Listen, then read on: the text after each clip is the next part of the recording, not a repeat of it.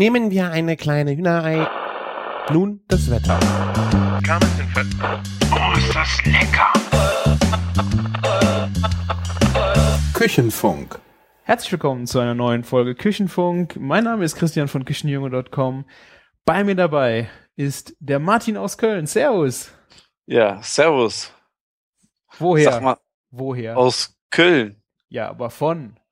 Wie von? Von woher? Von woher? Von? Also mein Blog, meinst du etwa? soupsfornoobs.com. Genau. Ich habe sogar was gepostet. Aber Echt? dann regst du dich wieder auf, dass es zu viel Werbung ist. Wieso? Reg ich mich auf? Weil wieder Weber im, im, im, ähm, Beitrag vorkommt. Ja gut, kann ja auch schon mal passieren, ne? Nö. Ich ar- arbeite mit denen zusammen, mit denen es mir Spaß macht. Ja. Bislang kriege ich noch kein Geld dafür. Okay. Das wird sich wahrscheinlich auch nie ändern. Muss ja vielleicht auch nicht, wenn es Spaß macht. Ja, genau, so sieht's aus. Wuhu. Sehr Ja. schön. Ja, wir, Woche gut rumgekriegt? Ja, aber wie? Wir waren ja schon beide ein wenig äh, außer Landes, kann man fast sagen, ne? Ja, wahnsinnig weit weg, aber ein wenig Urlaub braucht der Mensch, ne? Ja. Habe ich mir auch gedacht. Wo wart ihr? Ja, ähm, wir haben quasi Urlaub auf Balkoni gemacht, ohne einen Balkon zu haben. Nein, wir sind ziemlich ähm, aktiv überall ein bisschen überall mal da, mal hier gewesen, ähm, vom Freibad angefangen zum den, ähm, am Niederrhein, ähm, in so einem Kinderbespaßungsland Irland, ne, mit irgendwie 950 Grillstationen und auch so ein bisschen für Erwachsene so ein paar äh, Im lustige Kinderland. Sachen. Ja, mega geil gemacht. Aha. Also irgendwie, also auf dem Prospekt steht noch 950 Grillstationen, sind aber ein paar dazugekommen, also es könnten gut 1000 sein. Also Schwe- Schwenkgrills mit einer Sitzbank, also mit Si- Sitz, also so eine ähm, Sitzreihe mit Sitz, so einem Tisch da dran und so, also wo praktisch jeweils eine gut eine Familie grillen kann. Aha, cool. Mega cool gemacht. Du kannst dein eigenes Essen mitbringen, du kannst aber auch, du musst den Grill da nicht, nicht sauber machen, du kannst ihn da stehen Ja. lassen, das machen die für dich. Saubere Sache. Fett. Ja, das habe Ja. ich auch gesehen. In Neuseeland ist, das haben die auch so Sch- Stationen, wo du, glaube ich, ein paar Euro bezahlst, also wirklich frei, auf freiem Gelände in der Stadt, Mhm. bezahlst ein bisschen Geld, dann geht der auf und du lässt es komplett dreckig und am nächsten Tag macht die Stadt die sauber. Stell dir mal vor, da wo das Meetup immer stattfindet, für 20 Euro so 10 Buden jeweils, ne? Das ist schon Wäre geil. doch, ja. wär doch mal optimal. Also hier gibt's was in der Nähe, da wollen die für so, so, so ein etwas größeres Ding, wo du auch zu 20 Leuten killen kannst, irgendwie für vier Stunden 150 Euro haben. Ja, klar. Ne? Das macht Das, ist, das macht ja keinen Spaß. Ja. Ne? Ja, ja, auf jeden Fall. Es ist schwierig. Also, Ja. ich meine, die Idee ist eigentlich cool, irgendwas anzubieten. Du musst halt nur gucken, dass du alles so robust baust, dass die Leute es nicht kaputt kriegen, weil ich glaube, das ist natürlich auch schwierig. Ja, ich meine, das waren dort zum Beispiel normal Schwenkgrills. Na klar, wenn die in freien, in freier Natur stehen, kannst du, musst du auch schon wieder was bauen, was keiner klauen kann und so, ne? Ja. Ist dann auch nochmal was anderes, klar. Und die haben auf Kohle? Ja, also du kannst ja entweder für 3,50 eine Portion Kohle quasi kaufen oder du kannst ja auch alles einfach selber mitbringen. Du kannst auch so, so Grillpakete und Grillwürste kaufen, ne, dass du da grillen kannst. Ja. Ne? Ist halt so extra für Kinder von groß bis klein gemacht, dass die für alle Altersgruppen gibt's da halt was und ähm, ja, und du kannst da halt einen ganzen Tag verbringen und da dein eigenes Essen und Trinken mitbringen. Ist doch cool. Kostet auch nicht viel Eintritt, 5 Euro pro Person. Wo ich das Bild mit den ganzen Grillstationen gepostet habe, kam auch direkt von Twi- Twitter eine Anfrage, ob wir da nicht mal ein Meetup veranstalten wollen. Ein schönes Grilltreffen. Es, es ist ähm, so, ja, wenn wir uns die, ähm, die Kosten für den Park, ähm, für die Parkmiete teilen, dann könnte man das ja gerne machen. Naja. Ich meine, im Endeffekt, einen chilligeren Ort gä- gäbe es nicht. Ne? Das ist alles da.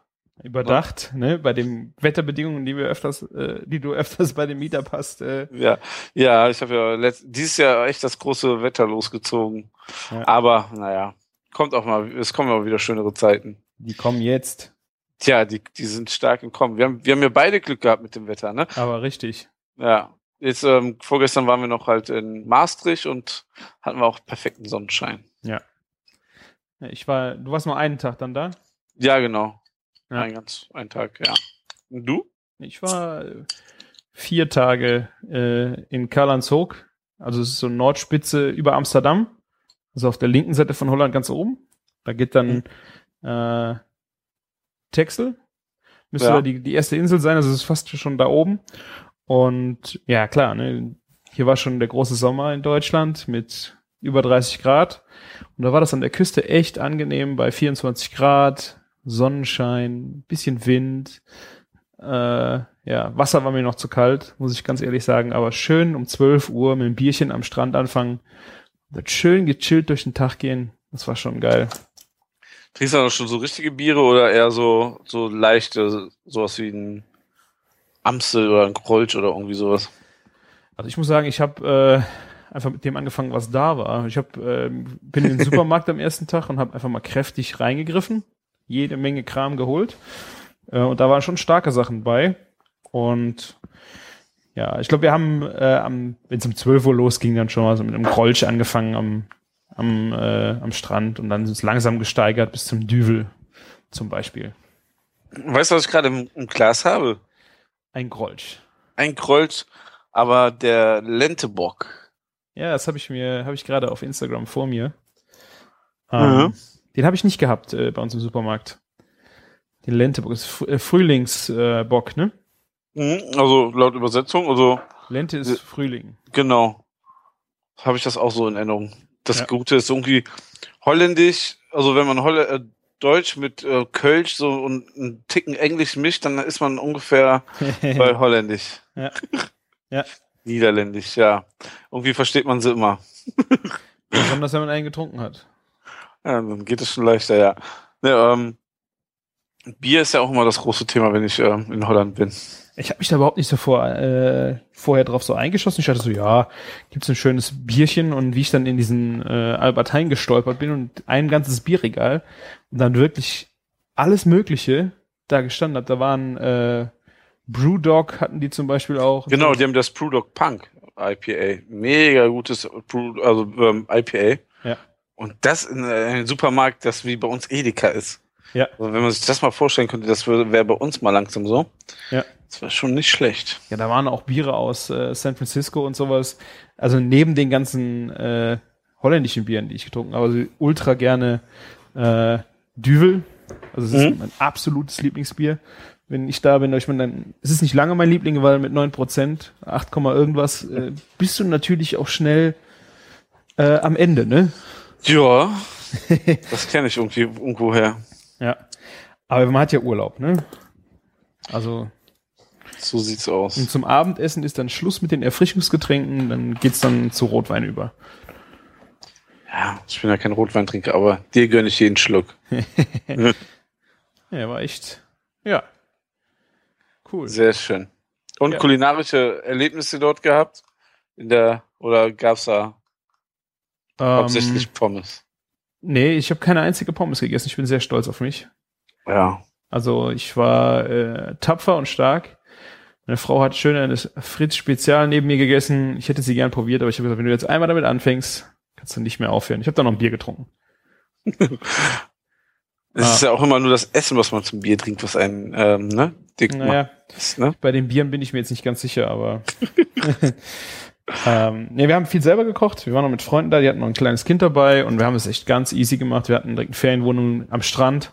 Das heißt, wir konnten, äh, wir waren viel am Strand. Wir haben eine Tour gemacht nach, ähm, nach Alkmaar und da Mhm. ist freitags Käsemarkt. Ja, genau. Ich war auch schon öfter mal in Alkmaar und ähm, wir hatten auch uns intensiv nach einer Ferienwohnung für dort ange ähm, umgeschaut für in zwei Monaten. Habt ihr Also jetzt das- schon eine? Wir haben eine und sind aber neben Alkmaar gelandet, also obwohl wir da auch eine hätten haben können. Ja.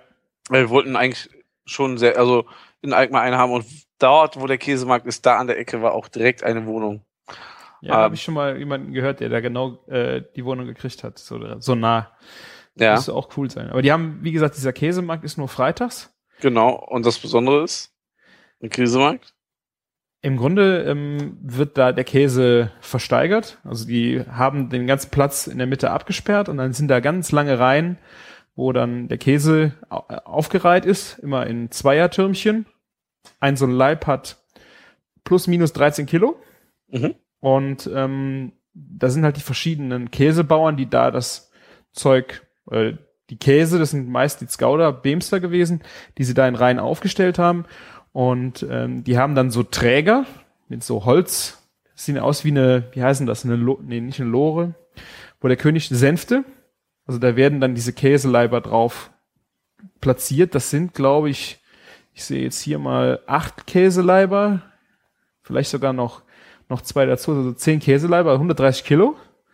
Und die haben dann so ein Geschirr an mit ähm, langen Seilen dran, die sie dann um diese Tragegriffe, wo man eigentlich die Sänfte anfassen würde, wo sie sich einhängen und heben dann diese, diese Sänfte ungefähr nur so 20, 30 Zentimeter maximal. Also die schwebt über dem Boden und sie müssen sich gar nicht tief bücken dafür. Und dann rennen die, oder das ist wirklich ein komischer Lauf, den die da machen, ähm, von diesen Bahnen rüber zu einer alten Waage. Da wird dann nachgewogen und da turnt dann noch dieser, ich glaube, der, der Marktleiter rum und ein Vertreter für diese Bauern äh, und die handeln dann da alles Mögliche aus. Also wird ständig irgendwas aufgeschrieben und ähm, dann müssen diese armen Träger die ganzen Käse wieder an den anderen Reihen zurücktragen. Äh, am anderen Ende des Platzes stehen dann so alte Karren, so alte Holzkarren, wo dann der Käse draufgeladen wird und wird dann um die Ecke gebracht und da steht dann der LKW und dann werden sie weggefahren. Also ist schon sehr. Ist, ist das eine Show oder ist das einfach nur um Tourismusding zu haben oder macht handeln die da noch wirklich und hat das noch einen Sinn? Ich bin mir nicht ganz sicher. Also ich glaube, es wird schon noch irgendwas gehandelt. Früher war das wohl so, dass die da viele verschiedene Käse gehandelt haben, also aus größeren Regionen auch, wo das dann irgendwo Ja. auch Sinn gemacht hat, wo es ein Umschlagsplatz war. Im Moment scheint mir das so, dass es einfach nur ein Export ist von dem Käse, der vor Ort produziert wird, das Ganze einfach ein bisschen inszeniert. Aber ich denke schon, dass da ein Stück weit ähm, auch vielleicht gehandelt wird. Aber man kann sich, glaube ich, davon verabschieden, dass man meint, dass es jetzt war, weiß Gott, was für ein äh, echter Event. Mhm. Aber wird mit Leinwand und äh, Kamerateams, die rumlaufen und auf dieser großen Kirche oben ist ein ähm, Kameramann, äh, der von oben nochmal aufnimmt und ständig sind da Schnitte und man sieht Close-ups und so. Das ist schon echt ein Event. Und jeden Freitag ist er in Alkmaar. Genau, von 10 bis äh, halb eins. Das ist gar nicht so lang und ja, ist ganz schön. Also ich fand es sehr witzig, das einfach zu sehen. Besonders halt diese Träger, die diesen Käse durch die Gegend tragen, die laufen irgendwie, als ob sie ein Problem hätten. Ja, wenn du jedes Mal 130 Kilo ähm, Ja. mit dir rumschleppen musst, zu zweit, also Ja. hast du bestimmt irgendwann ein Problem. Ja. Sehr schön. Hast du denn auch Käse nicht nur angeschaut, sondern gekauft? Ja, also ich habe dann drumherum stehen überall Marktstände, da kriegst du dann diese komischen kleinen Käse, die so Handteller groß sind, mit Wachs drumherum. Äh, Ich, also ich fand die total unspektakulär. Auch die, ich finde So quasi kleine Leibe. ja so ganz kleine Leibe, so Touri-Dinger. Weißt du, Okay.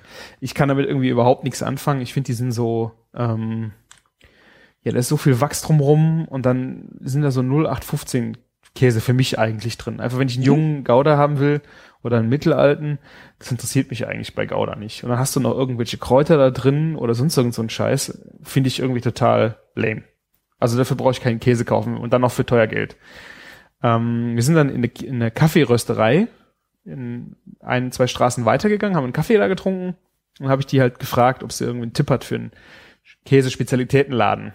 Und der ist dann rausgelaufen, irgendwie zwei Geschäfte weiter, hat sich irgendwo eine Karte besorgt, hat uns drei Läden eingezeichnet, wo Mhm. er meint, welche das welche sind. Wir sind dann losgelaufen, die ersten beiden Läden gab es gar nicht mehr. Und der, Okay. und der dritte Laden, der war dann wirklich noch da. Und äh, das war wirklich, glaube ich, der speziellste Käseladen, wie ich es im Nachhinein auch, nachdem ich das Foto gepostet habe, wohl mitbekommen habe, ähm, weil der richtig geile Käse hat. Richtig lange gelagerte Käse. Und äh, der war jetzt zum Beispiel äh, einen zehn Jahre alten Gouda. Zehn Also Jahre Be alt. Beemster ist auch ähm, gleich Gouda, ne? Ja. Ja. Genau. Ich weiß nicht, ob es das gleiche ist. Wahrscheinlich ist das äh, regional bezogen nochmal ähm, was anderes, aber es ist ein, ist ein Gouda von der Grundart her. Und äh, ja, also ich habe ich meinen, Au meinen Augen nicht getraut, wie ich das gesehen habe. Zehn Jahre alt Ja. ist schon echt. Irgendwie, man, man überlegt ja nicht erstmal gerade, also was, was das heißt, aber wenn man schon überlegt, ein alter Gouda fängt ja schon, glaube ich, bei sechs Monaten an, ne? Und zwölf Monate ist eigentlich richtig alt. Ich kann dir das jetzt gar nicht genau sagen. Ich sehe ja auf dem So, Foto- so, wie ich das, glaube ich, so kenne. ist das schon normal? Ein alter Gouda ist schon zwölf Monate, aber Die haben jetzt 20. zehn Jahre ist das schon richtig harter Stell. Ja. Vor allen Dingen, du siehst halt äh, richtig viele weiße Punkte im Käse. Der ist dunkelstes Orange Richtung, ja, ist vielleicht schwarz falsch. Also der hat richtig dunkles Orange, also auch nicht so ein frisches Orange wie ein, äh, wie ein Cheddar, Mhm. sondern wirklich so ein bl dunkelblasses, äh, dunkelblass ist auch ein dunkles Orange, aber ohne Leuchtkraft und dann durchzogen von weißen Salzkristallen. Richtig schöne Salzkristalle drin und bröselt fast wie ein Parmesan und schmeckt und riecht total intensiv. Total genial. Also das habe ich noch nicht gegessen. Ich bin echt sehr froh, dass ich den gefunden habe, den Laden. Das glaube ich dir gerne. Also ich habe äh, ein Stück gekauft und also hab probiert, habe dann so pff, 200 Gramm oder was gekauft. Bin dann raus, habe gedacht, scheiße, zehn Jahre habe ich noch nie gesehen. Bin wieder zurück und habe noch ein Kilo gekauft. habe den einschweißen lassen, der hält jetzt noch drei Monate, so eingeschweißt, auch alles easy. Ähm, aber sowas echt unglaublich. Dann bin ich beim zweiten Mal, habe ich auch den Chef dann noch ein bisschen gefragt. Der heißt äh, Kahns, Kars Handel, also Kahns mit K-A-A-N-S. Und ähm, der hat ein eigenes Lager, wo er die Käse reift. Also die haben einen oder zwei Bauern, die speziell, oder Käse, Käsemacher, ähm, Käsebauern, ich glaube, ich heißen die in den Niederlanden, die speziell Käse für die machen. Die kaufen die auf und lagern dann selber. Okay, das ist so der Unterschied. Normal kaufen die die ja fertig gereift. ja, genau. Und der hier ist jetzt wirklich hingegangen und hat selber reifen lassen. Ja. Der hat irgendwo ein, ein vierstöckiges äh, Lagerhaus, äh, wo 5000 Leiber zur Reifung liegen. Alle möglichen verschiedenen Sorten. Geil. Alle mal 13 Kilo. das ist schon äh, echt eine wahnsinnige Menge gewesen. Also ich habe ja, ähm, nachdem ich das Bild gesehen habe, ein bisschen in Maastricht meine Augen aufgehalten und habe immerhin einen fünf Jahre alten Beamster Ah. gefunden.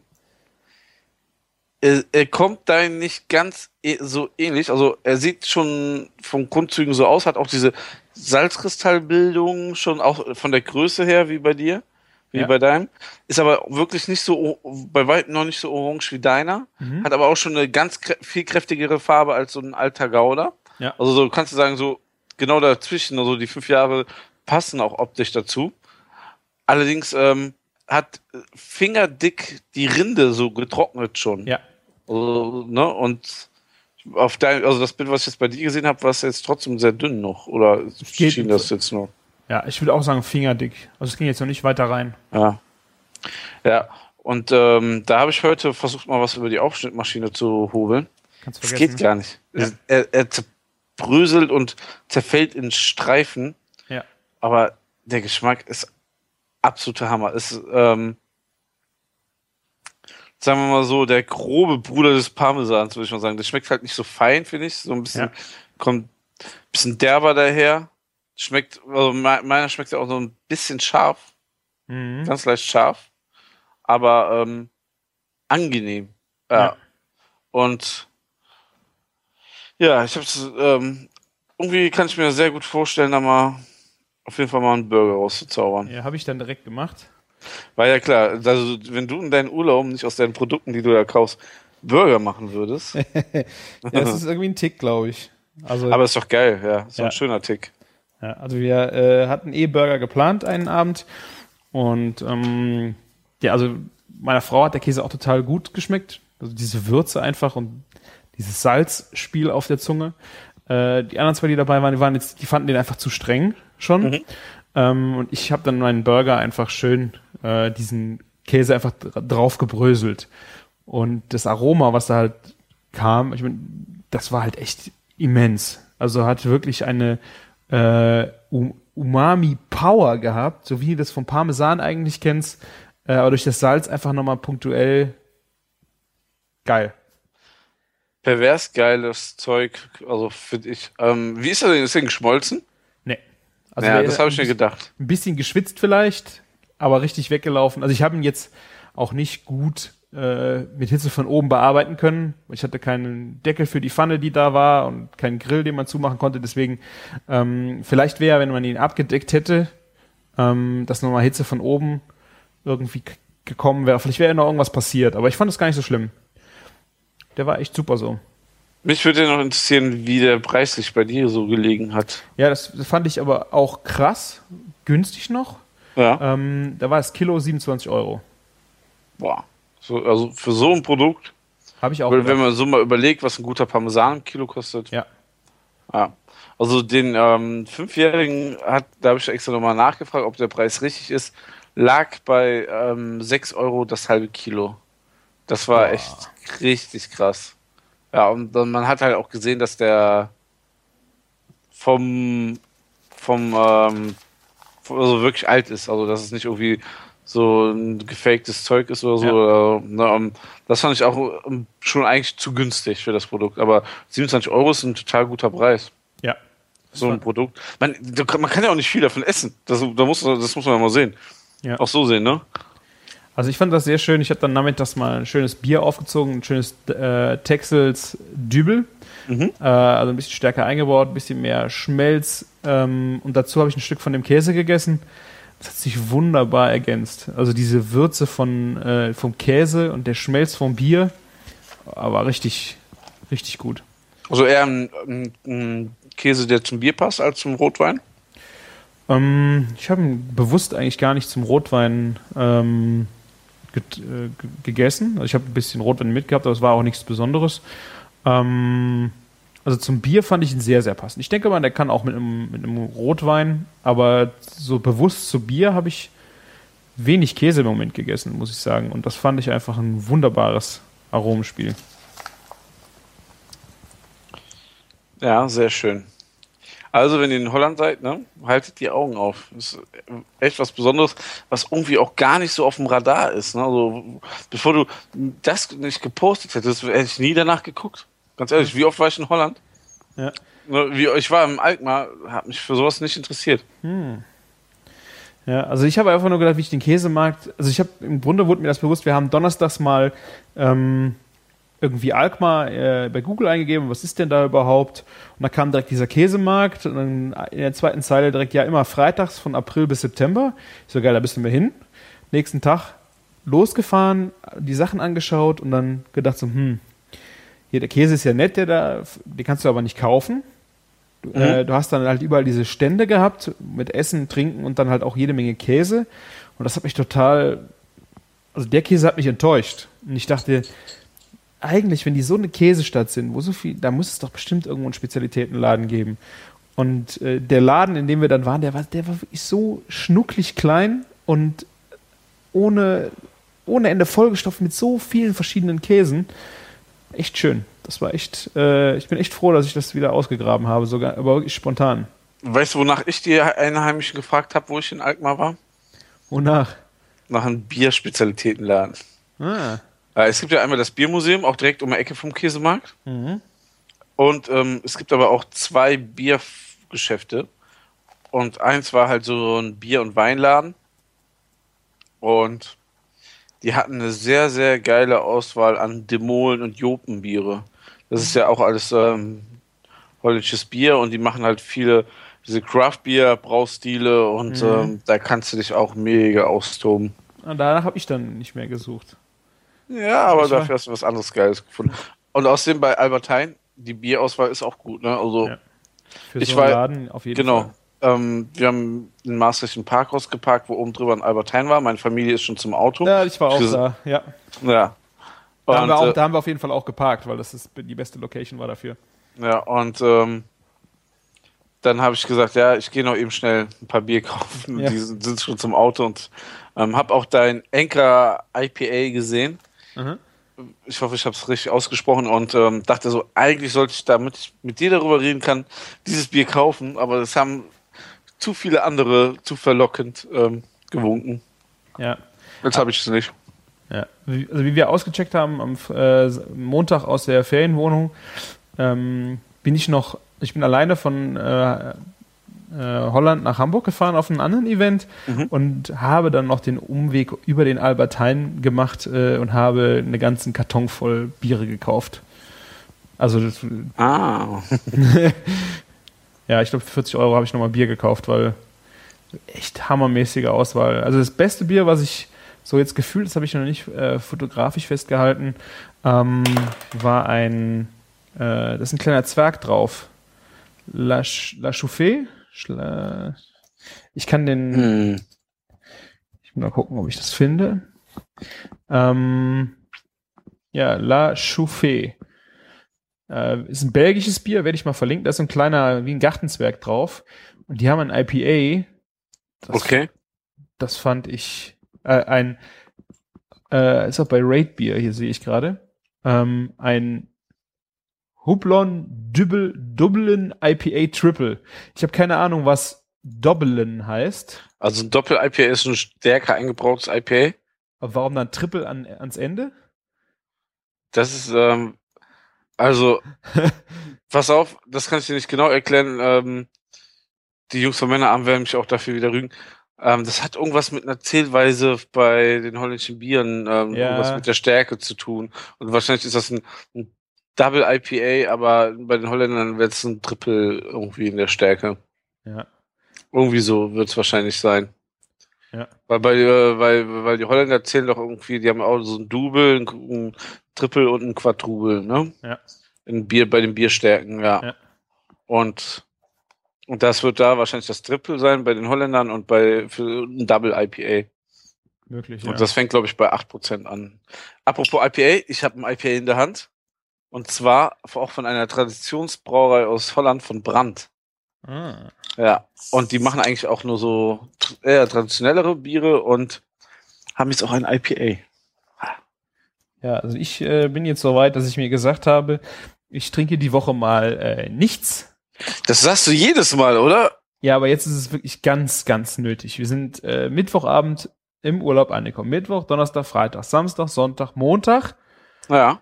Montagabend dann noch in Hamburg. Äh, das waren jetzt sechs Tage äh, Kampftrinken quasi. Ja, das ist bei mir ja nicht so.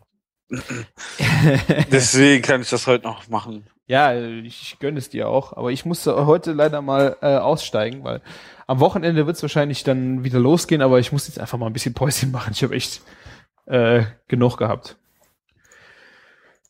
Aber auf jeden Fall, ähm, dieses, ich habe von diesem, äh, ich, der, der Thorsten wird mich wahrscheinlich, äh, er bräuchte irgendwie Audiokommentare, da kann er mich korrigieren, wie das denn richtig ausgesprochen wird. Also dieses La Chauffée.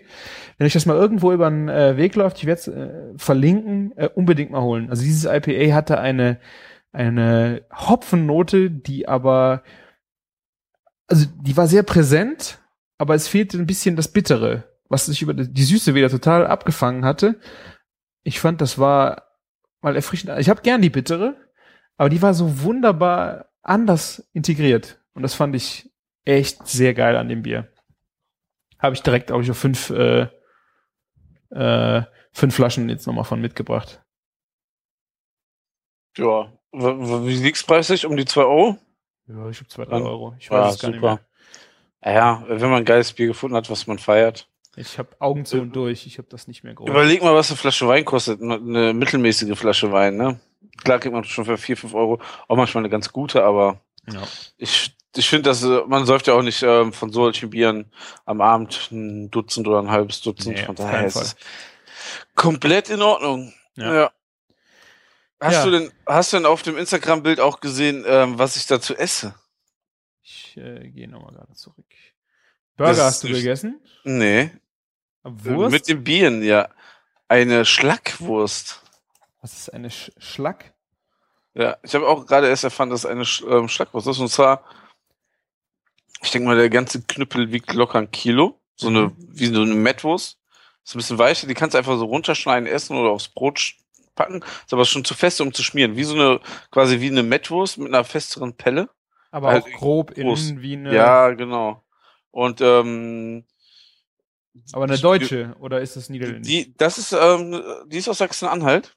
Aha. Und zwar, ähm, mein Zahnarzt schreibt ja ein Buch über Metzgereien, ähm, wobei ich glaube eher, dass es eine Lebenseinstellung ist als ein Projekt. ähm, weil ähm, ich bin schon seit vielen Jahren bei ihm ähm, ähm, Patient und das ist immer Gesprächsstoff. Und ja, heute Morgen hatte ich dann mal ein Problem mit äh, meinen Zähnen und bin da hingegangen und bin zurückgekommen mit einer 1 Kilo Schlackwurst aus Ja. Sachsen-Anhalt. Jetzt sowas hätte ich aber auch. So, ein- so einen Zahnarzt hätte ich auch gern. Ne? Dadurch, dass wir irgendwie schon so Bier- und Beef-Buddies sind, ähm, war ich ähm, irgendwie innerhalb von einer halben Stunde direkt fertig, wo ich reingegangen bin, ohne warten. Und hatte eine Wurst in der Hand. Und ich war beim Zahnarzt und totglücklich. Äh, Das, war echt der Hammer. Ja, und hab sie gerade mal probiert. Mega lecker. Sehr, sehr würzig. Ähm, mit ein paar Pfefferkörnern drinne. Sehr starker Rauch. Aber ähm, irgendwie nochmal so wie so eine getunte Mettwurst. Kommt richtig geil. Und die soll auch nicht im Kühlschrank, die soll ich einfach irgendwo aufhängen, hat er gesagt. Wieder in Papier wickeln. Und Cool. die hält sich. Ja, Mega geil. Ich werde mal versuchen rauszufinden, aus von welcher Metzgerei die ist. Ja, ist doch gut zu wissen. Ja. Also ich habe jetzt hier mal geguckt, ähm, das ist eine äh, sehr ähnlich der Servelatwurst. Und äh, das Fleisch wird gekuttert auf der feinsten Körnung, bevor es brät wird. Also dass man Okay, mit, ja, mit ja Servelatwurst hat man da glaube ich eine Vorstellung von. ja. Ah, aber ist lecker. Wurst ist Ja, bei ihm halt nicht, nicht zu vergleichen mit diesen Scheiben aus dem Discounter, was, was Zervelatwurst aber hallo, ja. Das ist ähm, komplett anderes Produkt. Definitiv. Aber mega geile Story heute Morgen, wo er da mit der Wurst wieder ankam. Hat er schon mal ein Glas La- Lammragout in die Hand gedrückt und so Geschichten. Geil. Ja. Ah, wer, wer, wer die Adresse braucht, ne? PN an mich, mal gucken. Finde ich gut. Zahnarzt Ja, mit Wursthintergrund. genau. Und dann beißt du dir irgendwas raus, ne? Und dann, er, dann ist bist du schon wieder bei ihm. Ja. Ja. Ich merke schon, das ist eine Verkaufsstrategie. Aber finde ich gut. Ja. So bege begeisterte Menschen in Sachen so Produkten. Letztens hatte er das äh, irgendwie sein Projekt Wiener Würste, dann hatte er die ganze Zeit Wiener Würste und hat mir auch gesagt, wo man die besten Wiener Würste kaufen kann. Jetzt sind anscheinend Schlackwürste dran und er meinte, das ist die zweitbeste, die er in Deutschland gefunden hat. Wow. Also du weißt ja, wie viele tausend Metzgereien gibt es und ja. Ja, aber ich finde es, glaube ich, es gibt nicht mehr so viele gute, die sich auf eigene Produkte berufen. Das ist leider auch so. Das ist wohl wahr, ja. Hm. Tja, ein Burger mit Schlackwurst und Beemster. Entweder oder. Ja. Musst du mal versuchen, wie die wird, wenn du die ein bisschen krossen machst, die Wurst. Ein bisschen vielleicht in der Pfanne oder in, unterm äh, Salamander auslassen. Schön einen Crunchy Chip davon machen. Ja. Geräusch, das könnte geil sein. Ja, wobei, also dünn schneiden, kann, aufschneiden kannst du die nicht, dafür ist sie schon zu weich. Ja, gut, dann äh, Ja. ein bisschen dicker und dann, wenn du die dann auslässt, Mhm. vielleicht. Ja, das könnte was werden, ja. Hm. Und dann aus dem ausgelassenen Fett schlägst du eine Mayo auf. Schlackwurst Mayo. Ja, mit wie ich das Chorizo Mayo kennst du ja bestimmt auch, Ja, oder? eben. Da, Da da, ich gerade dran das ja auch so. Genau, Schlackwurst Mayonnaise. Das könnte wieder gut auf. Das könnte wieder gut auf den Burger passen. Ja, das gefällt mir. Ja, dann äh, habe ich natürlich auch Fisch gegessen. Wir sind Ja. dann äh, am nächsten Tag dann noch nach Den Helder gefahren. War jetzt nicht unbedingt so spannend. Das Städtchen war jetzt, ja, hat jetzt einen alten also Mil- Militärhafen, war oder ist. Also dementsprechend sieht die Stadt auch eher ja, ein bisschen dröger aus. Äh, aber die hatten da zufällig Markt und da stand eine kleine Fischbude und die hat äh, Heringe, eingelegte Heringe äh, verkauft, schön mit Zwiebeln. Und ich muss, glaube ich, sagen, ich habe sowas noch nie gegessen. Vorher. Du hast noch nie Heringe gegessen. Nee, aber so, so ein Hering so eingelegt, also ich kann mir das jetzt nicht vorstellen, dass du, wenn du die hier, also bei uns am Land kaufst, dass die das genau so sind, wie wenn du sie am Meer holst. Ich würde gerade sagen, die kommen ja aus dem Meer, deswegen ähm, kannst du sie auch auf dem Land nicht so kaufen. Eben. Und deswegen, ich habe sie so bewusst jedenfalls noch nie gegessen. Also wenn du mal hier beim Fischhändler kriegst du Heringe und frischen Hering und all sowas, aber irgendwie äh, traue ich dem Braten nicht. Also das waren, das waren Heringe und keine Matjes. Es stand Hering, Haring, ja, es war es ist die holländische Ja. Variante, ich denk mal. Ja, Mhm. die werden halt, äh, das ist ja, glaube ich, das Spezielle, wann die eingelegt werden und mit den eigenen Enzymen beim, also das ist ja quasi Genau, genau. bei der genau. Fer Fer fermentiert er halt mit den eigenen Enzymen so ganz speziell. Und äh, ich habe das vorher, hatten die halt noch nicht. Wahrscheinlich ist es noch die zu früh im Jahr. ja, den gibt's noch nicht, meinst du? Ja, Matthias, glaube ich, deswegen ähm, noch nicht. Das ist zu früh. Ich glaube immer Stimmt, so das im Matthias, ja. Sommer. Ja, Mat- Matthias ist dann, ähm, wenn der äh, mit den En- Enzymen. Irgendwas mit der Geschlechtsreife, frag mich nicht. Genau, sowas war das. Genau, und dadurch sind die dann besonders mild und ähm, und keine Ahnung. Und Also- ein He- ein Hering ist eigentlich dasselbe, nur ähm, ohne diese Enzyme eingelegt, ja. Also ich frage mich, wie viel zarter und weicher das Ganze noch werden soll, weil das Ding war sowas von dermaßen zart. Ich fand das äh, unglaubliches Geschmacksaroma. Also sehr fischig, aber ähm, diese Zartheit, also ich habe ein bisschen Sorge gehabt, irgendwo noch eine Gräte, aber war nie, perfekt, also ausgenommen, geschnitten. Ähm, Haben die das denn extra direkt gemacht, wo du den bestellt hast, Ja. oder waren die schon? nee, nee, ich, stand da und dann hat die Frau äh, den Fisch genommen, hat den dann ausgenommen und fertig. Also das, ich weiß nicht, vielleicht war es auch holländisches Sushi und es war nicht so mariniert. Vielleicht war er auch komplett frischer Fisch. Ich weiß, ich weiß es nicht. Auf jeden Fall, er war so dermaßen zart. Echt super. Also hätte ich fast noch mehr von gegessen. Wir sind, Tja, wir sind dann weiter marschiert und äh, ich habe mich dann zurückgehalten. also ähm, so wie du davon sprichst, kenne ich das eigentlich auch äh, nur von Matthias. Also Ja. ähm, Aber die werden, werden die dann nicht vorher definitiv- ausgenommen? das ist nee, ähm, die werden, also ich weiß nicht, was da drin ist. Ich glaube, die Blase oder irgendwas la- lassen da drin, irgendwie eine Drüse, damit, damit die dann halt ähm, so ähm, fermentieren. Und äh, also ich hab, wir, wir hatten ja in der Wolkenburg immer die niederländische Delegation zu Besuch zum Matthias-Fest, wenn die Matthias, die ersten Matthias da sind. Und ich meine, das war im Hochsommer auch immer. Und dann, dann war da eben halt so ein Holländer mit einem Fass, wo nur Matthias drinne waren, eingelegte. ja. Und der hat dann immer, wenn einer was bestellt hat, die einen Matthias rausgezogen, hat den so geputzt, hat dann die Zwiebelchen drauf gemacht und ähm, rausgegeben. Und nach einer halben Stunde hatte er keine Zwiebel mehr, weil er wahrscheinlich vorher zu faul war, die zu schneiden, ist dann panisch bei uns in die Küche reingekommen und hat immer gefragt, ob wir noch Zwiebeln haben. Also ich äh, habe es gerade nachgeguckt, nur damit wir keinen Scheiß erzählen. Wir haben ja auch wenigstens einen kleinen Anspruch auf äh, Richtigkeit. Also Mattis sind Heringe, die werden teil mit einem Kehlschnitt umgebracht, dann teilweise ähm, ent, äh, ausgenommen, aber die Bauchspeicheldrüse muss drin bleiben. Die ist für diesen Fermentation zuständig. Sind ungefähr fünf Tage und werden in Eichenfässern äh, mit einer Salzlake fermentiert und ist äh, vor Erreichen der Geschlechtsreife.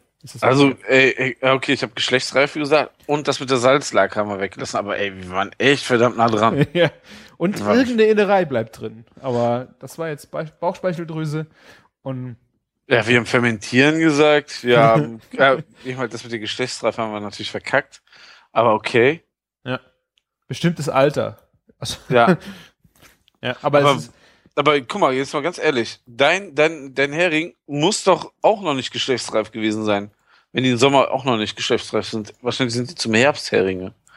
ich habe keine Ahnung äh, von, also es war Aber Matthias ist auch ein niederländischer Begriff. Ja. Kannst du ja nicht sagen, dass Matthias ein norddeutscher Begriff ist. Nee, es kommt auch aus den Niederlanden. Also der Ja. Matthias kommt aus den Niederlanden, aus dem Mittelalter sogar noch. Und äh, wirklich wahnsinnig geiles Aroma. Also ich habe immer auch ein bisschen skeptisch mit rohem Fisch und dann so ein Hering mit äh, Gräten und so, aber ich habe gedacht, komm jetzt hier, du bist jetzt so nah am Meer, das musst du jetzt ausprobieren und nicht, wenn du wieder zu Hause bist und dann meinst, irgendwo bei einer Fischbude das mal zu probieren. Und es war wirklich richtig gut. Richtig gut. Ja, so, also wer, wer so ein bisschen so befangen ist bei dem Thema, der, der sollte einmal das Geld in die Hand nehmen. Das Ding hat Und 1,50 das Euro gekostet. 1,50 Euro hat das Vieh gekostet. Das ist ja kein Geld. Ja, okay. Dann Für- sollte man das einmal in sein Leben mit, ähm, mit, äh, mit Matthias in Holland probieren. Also, Wo wir gerade beim Thema sind. Hast du gesehen, wie Angela Merkel Matthias ist? Ja, es ist halt, äh, ich habe auch extra, äh, das, die hatte zwei Varianten an dem Stand. Entweder hat sie ihn dir klein geschnitten, dass du mit der Gabel essen konntest. Und ich habe dann auch gesagt, ich hätte es gern am Stück, um dann genauso fies meinen Mattis zu essen, ja. Es sieht halt scheiße aus, Ja. aber mein Güte, so ist man Matthias. Ja.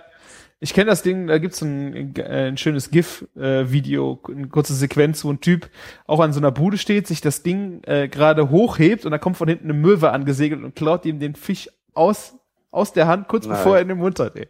Geil. Total. Füg das doch mal bitte in die Show Notes rein. Und die Angela, die, die möchte ich auch gerne sehen. Einmal Angela in unseren Show Notes. Also, weil das Bild ist auch mega geil. Einfach nur Angela und Hering suchen. Da Matthias? Eins von beiden. Wird schon passen. Matthias. Ja. Sehr Ja. schön. Ich wer- werde die beiden Dinger verlinken. Ja, es ist schon, ja, also wer es ein bisschen edler will, kann das sich klein schneiden lassen und, ähm, aber auf jeden Fall mal ausprobieren. Ein Genuss, kann ich versprechen. Ja. Wieder mal Beweis, wird bewiesen, dass ganz einfache Sachen Sehr lecker. ganz sind. einfach zubereitet, in einer guten Qualität, ganz lecker ist. Weil ohne Scheiß so teilweise so, so ein Hering kann auch einfach mal kacke schmecken. Ich glaube das auch. Ja. Ja. Vor allen Dingen bei Fisch sowieso durch eine extreme Frische ist das ein ganz, ganz anderes Produkt. Mhm. Habe ich jetzt schon so oft festgestellt. Ja. Deswegen eigentlich, ähm, ich habe eigentlich nie Bock, irgendwie Fisch zu essen, wenn das irgendwie aus dem Supermarkt kommt oder Mhm.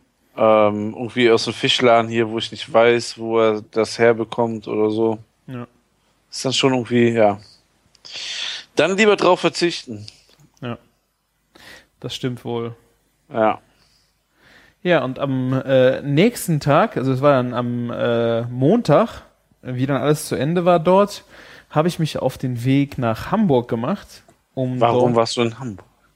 Ich habe bei der Filet äh, Rezeptwettbewerb gewonnen.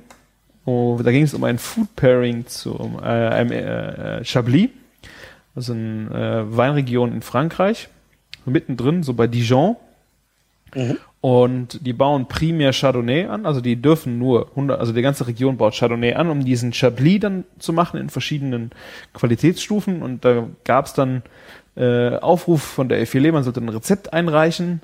Und da habe ich ein heißkaltes Jakobsmuschel Carpaccio mit gebeiztem Eigelb, Inoki-Pilzen und einem Basilikumöl äh, gemacht. Und eingereicht und es hat mit, ich glaube, es sind fünf andere Blogger, also wir waren zu sechs, Mhm. haben wir dann zusammen ein Menü gekocht. Geil. Und das war richtig geil. Wo du das so aufgezählt hast, habe ich auch, wollte ich eigentlich nur sagen, so irgendwie irgendwas zwischen Angeber und ganz schön geklotzt. Ja, das, ich habe das mal, es war äh, für einfach so an einem Abend, ich hatte Jakobsmuscheln gekauft, äh, einfach zum Spielen. Mhm. Ähm, so wie man dich eigentlich sogar wirklich kennt, ne? Ja. Also du, du, du kaufst ja, weiß ich nicht, Jakobsmuscheln wie andere sich irgendwie ihr, ihr Brot. Habe ich manchmal so ein Gefühl. Nee, das war auch am Wochenende, das war so für den Freitagabend, wo ich gedacht habe, wir müssen was Besonderes machen. Und äh, da kam eine Freundin zu Besuch und wir haben, wir kochen, also die Caroline, mit der ich einen Supper Club mache, und wir wollten irgendwie ein paar Weingerichte äh, ausprobieren. Mhm. Und ich hatte einfach mal an Jakobsmuschel gedacht und im Fischladen sagte mir der eine noch, äh, ja, wir haben die ähm, früher, der hat im äh, Restaurant gearbeitet, so ganz dünn aufgeschnitten und dann auf Backpapier gelegt Mhm. äh, im, im Kreis schon, dass die fertig nachher für den Teller waren und haben die dann äh, falsch rum, also mit dem Backpapier nach oben in der Pfanne, in der ganz, ganz heißen Pfanne, ganz, ganz kurz gebraten und dann wieder rausgenommen und dann mit einer Palette von diesem Backpapier auf den Teller gestrichen. Quasi, ähm, ja, dieses heiß-kalte Carpaccio, also von oben angebraten, von unten dann Ja. äh, das habe ich dann bei dem Gericht, das ich dann eingerichtet habe, auch so probiert. Nur es war echt scheiße Aufwand. Also es hat auch nicht gut funktioniert, muss ich ehrlich sagen. Also ähm, die Pfanne war auf dem Induktion knallerheiß, aber ich konnte mit der Palette nicht sauber, also Palette ist einfach so ein Pfannenwender in verschiedenen Größen, also war ein sehr feiner Pfannenwender, darunter zu schieben, ohne dass ich diese gesetzte runde Form, die auf dem Backpapier war, halt, dass ich die zerstört habe. Das kann ich mir aber wirklich schlecht vorstellen, dass man das schafft. Ganz ehrlich, auch als Koch. Gefrorenes Carpaccio und Kreis auf Backpapier schneiden, ähm, schon 10 Millionen Mal gesehen, aber so noch Ja. nie. Ja, also wie gesagt, das habe ich einmal gemacht. Ich habe das fürs Foto schön drapiert und war alles gut. Ähm, und dann war mein zweiter Gedanke, das habe ich dann äh, aber auch ins Rezept geschrieben, ohne es vorher ausprobiert zu haben. Äh, ich habe es dann nochmal, nachdem äh, ich das Ding dann auch gewonnen hatte, echt nochmal ausprobiert. Äh, ich habe die einfach in Scheiben geschnitten, auf einen Teller gelegt und dann mit dem Bunsenbrenner bearbeitet. Okay. Und das hat wirklich ultra gut funktioniert. Was du nicht machen darfst, ist, du darfst kein Öl drauf machen, bevor du es brennst. Okay, weil das- dann. Ja, das Ja. Öl brennt. Also ähm, das Öl wird fies, weil es zu heiß ist und du hast halt, äh, je nachdem hatte ich auch das Problem, dass ich Asche, also so, so schwarze Ränder auf dem Teller hatte, durch, weil das Öl halt dann nochmal gebrannt hat und dann ähm, ja, gab es halt so Ruß auf dem Teller. War dann eher doof. Deswegen das zweite Mal ohne Öl, einfach ein bisschen Puderzucker oben drüber, damit es leicht karamellisiert und super geil. Also der Teller wird durch diese durch die Flamme heiß und ähm, ja, du hast halt die Jakobsmuschel, wenn sie die ist dann quasi auf dem Punkt, dass sie ähm, unten noch, ja, sie ist gar nicht so äh, eigentlich noch roh, aber sie ist so wohlig temperiert, wie du sie eigentlich, wenn du sie am Stück brätst, ähm, wie du es innen eigentlich haben willst, weißt du, so ein bisschen schmelzig, so ein bisschen ähm, ja nicht, nicht noch roh, sondern glasig. So wird dann die ganze Muschel durch die Flammen, durch die durch den Flammenwerfer. Cool. Also, gute Idee. Ja. Also und äh, dazu habe ich dann dem ersten Versuch gebeiztes Eigelb, also mein erster Versuch, bevor ich das gebeizte Eigelb gen genommen habe, war einfach ein hart gekochtes Ei. Habe ich das Mhm. Eigelb rausgepult und das Eigelb dann nochmal im Backofen getrocknet und das dann über die feine Microplane äh, als Flocken drüber gemacht. Ähm, das war ganz okay, nur das Ei, Eigelb wird halt unheimlich äh, ja, bröselig. Du hast einen, Oder das eher dickere Brocken, nicht feine Flocken. Also du hast beides halt drauf, weil wenn du das gerieben hast, kamen feine Flocken, aber wenn du dann ein bisschen zu viel gedrückt hast, bröselt irgendwo auch was Größeres weg. Und was halt das Problem war, es war nicht so viel ähm, ja, Würze dran. Und dann habe ich äh, ein YouTube-Video gesehen, wo jemand gebeizte Eigelb gemacht hat. Und auch am Schwarz Schwarzmarkt äh, in Köln, haben wir ja auch erzählt, habe ich ja auch äh, getauscht und habe äh, gebeiztes Eigelb mitbekommen. Und das Zeug ist halt ultra geil als Gewürz, weil es einfach dieses vom Beizen ein Salzaroma hat. Also allein pur, wenn du dir das Ding vorne auf die Zunge legst, äh, schmeckt grandios. Also das ist so ein richtiges, ähm, ja, wie so ein salziges Prickeln. Richtung, es ist im Grunde parmesanig vom Salz, aber ohne käsig oder auch ein, wenn man jetzt mal böse sein will, Käsemuff drin. Also du hast ein unheimliches Salzboost, aber halt mit so einer Cremigkeit von diesem Eigelb, was dann auf der Zunge wieder schmilzt. Das äh, gebeizte Eigelb ist einfach, ähm, du, du holst die Eigelbe und gibst die in eine Auflaufform, wo du Salz und Zucker gemischt hast. 50-50. Also ich habe, glaube ich, 500 Also es muss schon unten drunter Salz und Zucker sein, oder? Genau. Also ich habe, Okay. äh, ich glaube, das war keine Auflaufform. Ich habe da, ähm, ich habe 500 Gramm Zucker, 500 Gramm Salz gemischt, habe dann die Hälfte in eine Auflaufform reingetan, habe dann die Eigelbe reingesetzt und habe dann vorsichtig den Rest Zucker darüber verteilt, dass sie bedeckt waren. Dann in, Alu, äh, in äh, Glassichtfolie eingepackt und für vier, fünf Tage im Kühlschrank stehen lassen. Man also sieht- kalt gebeizt quasi einfach. Genau, kalt gebeizt, holst es dann wieder raus, ähm, suchst in dem äh, Salz-Zuckermischung nach den Eigelben, wächst die ab, trocknest die ab mit Zewa äh, und gibst die dann nochmal in den Backofen für 12 Stunden bei 50 Grad. Und was du dann nachher rausbekommst, sind wirklich so kleine, fast wie wert das echte, so Bonbons. Die, äh, wenn Ja. du sie frisch aus, dem Bei, aus der Beize holst, haben die noch einen leicht flüssigen Kern, also wirklich, wirklich ganz, ganz leicht, so wie ein vielleicht ein NIM 2 äh, Glibberkern innen, so. Ähm, und durch das Trocknen haben die nachher wirklich eine komplett durchgehende, feste Konsistenz. Und das dann nochmal drüber reiben war wirklich nochmal wahnsinnig geschmacksintensiv. Muss man sich da nicht Sorgen um die Salmonellen machen? Ja, wenn man scheiß Eier kauft, ja. Ja, aber was ist scheiß äh, Kann man das irgendwo eingrenzen? Beim Also, Kauf schon? Ich, ähm, also ich kaufe auf dem Geflügelhof äh, meines Vertrauens, wo auch unsere Schweine stehen, die Eier. Und äh, die, die, die gute Dame macht das schon sehr viele Jahre und hat noch nie, noch nie Salmonellen gehabt.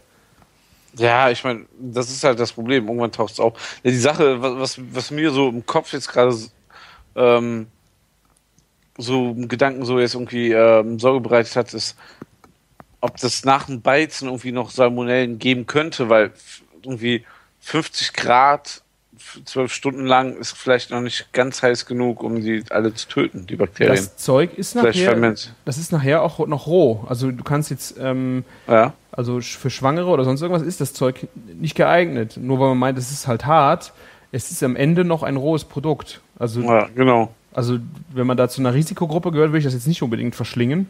Ähm, aber es ist jetzt auch kein Problem. Also wenn du ein, das ist, das, du hast das gleiche Problem ja auch, wenn du eine, ähm, eine Aioli machst oder sonst irgendwas mit rohem Ei. Ja, aber du, du hast die Aioli nicht zwölf Stunden auf 50 Grad erhitzt. Das, das wäre ja so ähm, gedanklich für jeden Koch der Killer schlechthin. Ja. Deswegen äh, läuten bei mir so die Alarmglocken. Aber ich meine, ähm, bis jetzt war das noch, stand das noch nie so zur Debatte. Okay, das machen nicht viele Leute, aber ich bin jetzt auch nicht so ein Mensch, wo ich sage, 1 zu 10.000, äh, das könnte passieren. Ich mache das deswegen nicht. Oder so. Ähm, ich find's geil. Ich kann mir das auch geschmacklich sehr, sehr, sehr gut vorstellen. Also ich glaube auch Salmonellen ist ein Problem, was von außen am Ei passiert. Das heißt, ähm, das hängt an der Schale und ist nicht im Ei drin. Das heißt, sobald du anfängst, unsauber zu arbeiten oder du hast halt scheiß Eier, ähm, kann halt das Problem sein, dass dann von außen aus der Schale es reinkommt, wenn ich mich jetzt nicht schon wieder zu weit aus dem Fenster lehne. Ähm, Ja. Aber im Grunde hast du das Problem auch bei dem Gericht, du hast Jakobsmuschel, die isst du halb roh. Also es ist schon ein sehr rohes Gericht. Also ja, du musst halt einfach auf Qualität achten, saubere Verarbeitung und das ist alles, äh, ja. Das muss ich noch eine Sache verraten. Wie kommst du auf die Idee, Enoki-Pilze da ra- ran zu machen? Das war ganz einfach. Ich bin in meinen Gemüseladen gelaufen, hab rumgeguckt und da standen Enoki-Pilze auf dem Tisch. Ich hab gedacht, geil. Dann habe ich, die- hab ich die mitgenommen. Sehr, sehr einfache Erklärung. Ja. Also ähm, ich fand, ich habe die Pilze angebraten, einfach nur äh, ein bisschen Butter angebraten, ein bisschen Salz und dann wollte ich die eigentlich ein bisschen krosser haben, ein bisschen dunkler, ein bisschen Röstaromen da drauf. Ähm, man kann jetzt nicht davon sprechen, dass es eine unbedingt eine andere Textur bekommt, ähm, aber einfach so noch so was, was ja gebratenes mit äh, auf dem Teller ist. Ähm, die Pilze, die die Enoki-Pilze, die ich hatte, das waren, äh, die waren schon bräunlich. Also die hatten also braune Kappen. Ich denke mal, die sind älter. Wenn du Enoki-Pilze sonst auch kriegst, kriegst du die ja komplett in so weißen Bündchen. Da sind die Deckel oben auch noch weiß. Ja, genau. Ich glaube, so hatten wir sie auch mal beim Barbecue-Meisterschaft auf dem Burger, oder? Das waren ja auch eher weiße. Genau. Ich weiß jetzt nicht, wo die Pilze her waren, die ich bekommen habe, ob es eine andere Sorte ist oder ähm, irgendwas Spezielles war. Auf jeden Fall, die sind halt braun. Ähm, und die sind auch dicker gewesen vom Stängel, auch von der Kappe. Äh, die ließen sich sehr, sehr gut anbraten. Die haben die Hitze also, äh, die haben das, die wurden halt irgendwann ein bisschen dunkel, kross, braun, äh, während diese kleinen Pilzchen einfach nur weglätschen. Also ich hatte die, Ja, genau. Erzähl ruhig weiter. ich hatte halt das Problem, äh, ich hatte mir eigentlich gewünscht, dass ich einen dunklen Teller bekommen kann, um das Gericht anzurichten, weil die weiße Jakobsmuscheln wirken einfach geiler auf einem dunklen Teller. Hat leider nicht geklappt. Ich hatte einen weißen Teller, dann habe ich die weißen Jakobsmuscheln darauf gelegt. Und dann hatte ich die weißen Pilze angebraten und die sind dann äh, komplett halt zusammengefallen. Da bin ich da hingegangen, habe ein Backblech eingefettet mit Butter und habe dann so kleine, ähm, ja, die sind ja eh schon Bündel, diese Enoki-Pilze. Genau. Ähm, So, vielleicht habe ich so zwei, zwei Finger, wenn du den Zeigefinger, Mittelfinger nebeneinander legst, so, so ein Päckchen gemacht, hab das da draufgelegt, hab das dann unterm Grill leicht erhitzt. Aber auch da kam keine Farbe. Und dann hast du halt auf dem Teller leider sehr Ton in Ton diese ähm, Pilze mit der Muschel und dem Teller. Ähm, dann war halt dieses Grün von dem äh, einfachen Basilikumöl mit ein bisschen Zitrone abgeschmeckt oben drüber und dann das Ei noch drüber. Also es war farblich jetzt nicht so das Highlight, leider, äh, aber geschmacklich wahnsinnig passte das gut zusammen. Ja, irgendwie bei den, bei den Enoki-Pilzen bin ich mal entweder Fan, die roh mariniert irgendwie drauf zu machen. Mhm. Dann sehen die irgendwie so, also so à la Minute, dann sehen die irgendwie knackig aus. Ja. Oder ähm, die in eine Suppe oder so zu geben. Ich, ich, wir haben es auch, ich war auch bei unserer Meisterschaft damals, wo wir die mit auf dem Burger gemacht haben, nie so richtig happy damit. Also Ja. so, die werden schneller lätschig, als dass sie knusprig sind oder irgendwie so. Ja. Na, das ist nicht halt, ist halt kein Kräuterseitling oder sowas. Ja. Also ich mach mal, äh, ich zeig mal euch mal das Bild, wie ich das eingereicht habe mit den dunklen Enoki-Pilzen. Genau. Ähm, das, Das war mal interessant. Ja, also das sieht wirklich, äh, finde ich, komplett anders aus. Also vor, vor allen Dingen, ähm, weil ja, die haben auch wirklich Anbratspuren gehabt und dann sah das schon ja halt anders aus. Ja. Tja, und jetzt bald nächste oder übernächste Ausgabe Efilet. Wenn wir die aufschlagen, sehen wir dann da ein Gericht. Ich äh, gehe mal schwer davon aus. Im nächsten September, also die nächste, also die September-Ausgabe, da wird es wohl drin sein. Geil. Also es, bin ich sehr gespannt. Ähm, ja. Und äh, waren auch alle sehr begeistert. Also kann auch sagen, die anderen, ähm, die, die dort äh, mitgekocht haben, haben auch wahnsinnig geile, geile Sachen dazu abgeliefert. Ähm, Kann man erzählen, welche Blogger noch mit dabei waren, oder? Ja, natürlich. Ähm, wir hatten zum einen, zum einen äh, Bushcooks Kitchen. Also die Dorothy war da, die hat ein ähm, Carpaccio gemacht von der roten Beete. Mariniert einfach in äh, Zitrus, das war Zitrone, Orange, glaube ich, äh, Olivenöl. Ähm, und da drüber dann Botaga gerieben. Sagt ihr das was? Nee, wollte ich gerade fragen. Botaga ist ähm, der Rogen von der Meeresche und das gibt es sehr viel in Sardinien. Das ähm, wird äh, die, dieser Rogen, also vielleicht auch Kaviar, also beim Stör wäre das jetzt, also diese Eier, die werden gepresst und dann getrocknet und die sehen nachher aus wie ähm, wie heißt denn dieser äh, türkischer Honig? Das ist doch auch so ein ähm, so ein festerer Gelee Batzen, ne? So ein, hat so einen braunen, hellbraunen Ton. Also, so, so wie du das erklärst, also ich kriege keinen türkischen Honig, der so aussieht. Also, Also nicht Nougat, das, ja. sondern wie heißt denn das Zeug, was du dann auch schon mal so, so Frucht, so Fruchtwürfel, so ein Fruchtmus, was so ge gepresst ist, was du dann runterschneiden kannst. Ich weiß, es ist türkischer Honig. Also ich verlinke mal ein Bild für, äh, für diesen Botaga. Es sieht einfach aus wie, man könnte fast auch vielleicht Richtung Wurst gehen. Es ist einfach so ein zwei Finger breites Stück gepresstes, gepresster Fischrogen, der einfach getrocknet worden ist. Der hält sich auch ultra lange und der, Der muss ja auch schweineteuer sein, oder? es, es geht. Also, wir sind ja jetzt nicht im Bereich von Kaviar oder sowas, aber du kannst Okay. ähnlich Parmesan fast. Also, es ist schon krass. Mhm. Und der hat halt diese, diese Meer-Salznote und so ein bisschen was vielleicht auch von Fischsoße, weißt du, so dieses, Mhm. ähm, auch diesen, diesen leichten Fischmuff, der aber nicht äh, negativ gemeint ist. Dieses fermentiert vergorene quasi ein bisschen. Ja. Ja, so ein bisschen, ver- also Muff, den Muff davon. Ich finde es vergoren, weil das hätte ja dann auch schon wieder Säure oder sowas, das gar nicht. So einfach in der Nase so ein bisschen dieses Muff, Fischmuffige. Aber wirklich nicht negativ aus. Ich kann das jetzt nicht besser beschreiben. Ähm, ja, und den hat sie dann einfach da drüber gerieben, ein bisschen dann frischen Schnittlauch und der hat dann, äh, dann auch nochmal das Zitrus aufgenommen von dem, von dem Carpaccio, hat noch ein bisschen Schärfe reingebracht. Total stimmig. Die hatten dann dazu auch einen Chablis-Wein. Perfekt. Also war rundrum stimmiges Gericht. Ähm, dann gab es vom, vom Chef von der Effilé, das ist der Vijay äh, Sabre, der hat quasi auch eingeladen zu dem Abend, der hat das Amuse-Bouche gemacht. Und das war, ähm, das ist auch, glaube ich, eine französische Spezialität. Ähm, Buchweizen. Mhm. Und der wird gekocht eigentlich mit einem Steinpilzpulver.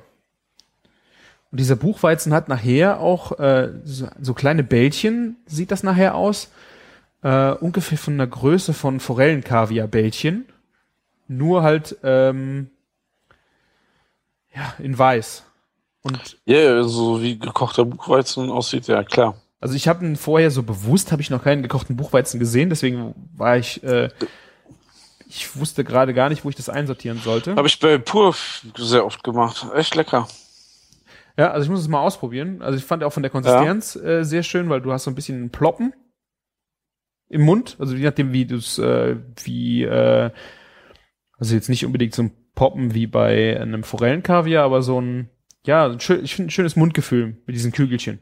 Ja, vor, vor allen Dingen, was ich da finde, ähm, so ein Buchweizen bringt so viel Geschmack mit, im Gegensatz zu ganz, ganz vielen anderen ähm, so Körnern, auch so, ähm, gegen Reis und so. Er ist halt kräftig, wenn du den so ein bisschen dann sogar, du da kannst du sogar leicht so ansetzen lassen und das bringt dann eine, eine geile Röstnote mit sich und so. Mhm. Also, ich weiß es nicht. Also, ist ähm, schon vom Geschmack her so Richtung, dass es äh, schon so ein Fleischersatz im Gericht sein kann. Ja, also das war wirklich super. Dazu gab's dann Spargelspitzen vom wilden grünen Spargel, Mhm. ähm, eine Cocktailtomate und einen, eine kleine ähm, Nocke vom äh, französischen Ziegenfrischkäse. Total, da war dann noch eine, unter diesem Buchweizen war dann auch noch ein bisschen frische Zwiebeln, so eine Vinaigrette angemacht. Also wirklich wunder, wunderschöner äh, Starter und auch dieses äh, Buchweizenzeug. Halt mit Pilzen. Du hast halt diese Würze von den Pilzen, ähm, die da mit reinkommt. Das war echt super. Eine geile Idee. Also wirklich so geschmacklich kann ich mir das mega gut vorstellen. Also dieses, äh, er hatte ähm, dieses Stein, die Steinpilze nicht bekommen. Also Steinpilzpulver hat einfach Shiitake pulverisiert und äh, den dann halt damit drunter gekocht. Und du hast halt auch dieses, diesen Shiitake-Einschlag auch sehr schön gemerkt. Und das war auch dann so schöner Umami-Geschmack da drin. Ich glaube, gerade durch diese verschiedenen Sachen, die Pilze, der Ziegenkäse und dann irgendwie in der Verbindung mit dem Buchweizen, Ja. doch, Super. doch, das kommt richtig gut. Ja. Geile Sache. Wildspargel, ähm, habe hab ich gesehen, hat jemand drunter kommentiert bei dir, dass er das im Laden zu kaufen gesehen hat. Hast du das schon mal gesehen irgendwo im Laden? Ja, ich habe einen Freund von mir, der äh, im Restaurant arbeitet, hat mir mal einen Bund mitgegeben. Also er hat die, ähm, man kann die kaufen. Ich Noch weiß- nie gesehen. Ja. Hat mich echt jetzt überrascht. Ich weiß, dass man den ähm, so sammeln kann, dass es so Stellen gibt, wo man Wildspargel findet, ne? Mhm. Aber so, dass man den kaufen kann. Ich kenne diesen ähm, französischen Spargel, diesen ganz dünnen grünen, aber Mhm. als Wildspargel nicht unbedingt. Oder Thai-Spargel. Vielleicht ist es so die Richtung wie ein Thai-Spargel. Thai-Spargel ist ja auch so ganz, ganz dünn. Ja. Aber das hier ist wirklich, hat eher was von einer, ähm, das ist ein feiner Stiel und oben sitzt eine Blüte drauf. Also Genau, das ist so ausgeprägter, ne? Oben drauf. Genau. Und die Stange unten hat auch nichts von einem normalen Spargel, finde ich. So richtig. Es ist einfach eine. Okay. Also ihr könnt euch das Bild angucken und wenn ihr ihn irgendwo mal findet, äh, einfach mal kaufen. Ich, ich habe das in einer Vorspeise mal gemacht, einfach so, ich weiß es gar nicht mehr, leicht blanchiert. Nur ganz, ganz kurz, bisschen äh, Butter drüber und dann einfach als Vorspeise so lauwarmer Salat. Richtig schön. Richtig schönes Gemüse. Ähm, ja, dann äh, vierter Gang war von äh, der Kerstin von My Cooking Love Affair. Weiß nicht, ob du die kennst. Also persönlich nicht, aber den, Ja. bis jetzt sind mir alle Blogs bekannt, ja. ja die kommt aus der äh, Südpfalz und ähm, macht auch viel mit Wein. Hat ihr, ihr ich glaube, ihr Mann hat ein eigenes Weingut. Und, ähm, sie hat einen äh, in Chablis marinierten Lachs gemacht. Also das waren die rohe Tranchen äh, vom Lachs und dann mit auch mit Zitrus, mit roten Zwiebeln. Ähm, ich glaube, ich sehe Bas Basilikum ähm, dann auch Chablis und Olivenöl mariniert. Hat das hat so dermaßen nach Urlaub geschmeckt. Also so ein ähm, so ich finde rohen Fisch. Also es ist äh, war glaube ich auch als Lachs Tatar stand es irgendwie auf der Karte. Ähm, also also ein Ceviche. Ceviche ist ja auch so äh, kurz marinierter roher Fisch. Genau. Und äh, also wirklich, habe ich gedacht, so jetzt, es war ja auch noch, äh, draußen schien die Sonne und ich kam gerade vom Meer, also ich war voll wieder äh, im Urlaub, wie ich das gegessen habe. Total frisch und kann ich mir super im Sommer vorstellen. Das, das kühlt dich leicht runter. Wahnsinniges äh, Aroma drin und dazu hatte sie ein, äh, eine Korianderbutter gemacht, die auch sehr spitz mit äh, Zitrone abgeschmeckt worden war. Sie hat eine Reduktion von Zitronensaft gemacht und den halt mit unter die Butter gegeben und Koriander. Und gerade die, wenn du Leute hast, die Koriander nicht mögen, war diese Spitze von dieser Zitronensäure, hat die total schön abgerundet, den Koriander, so dass auch Leute, glaube ich, die Koriander hassen, diese Butter hätten essen können.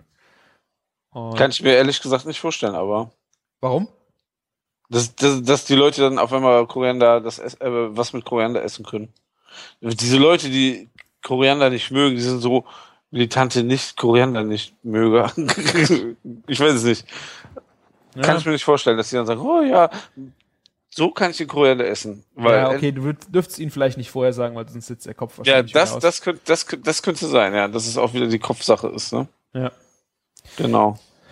Ja, gut. Äh, aber und da, dazu hatte sie dann selbstgemachtes Sauerteigbrot. Das hat sie am Vortag äh, noch gemacht.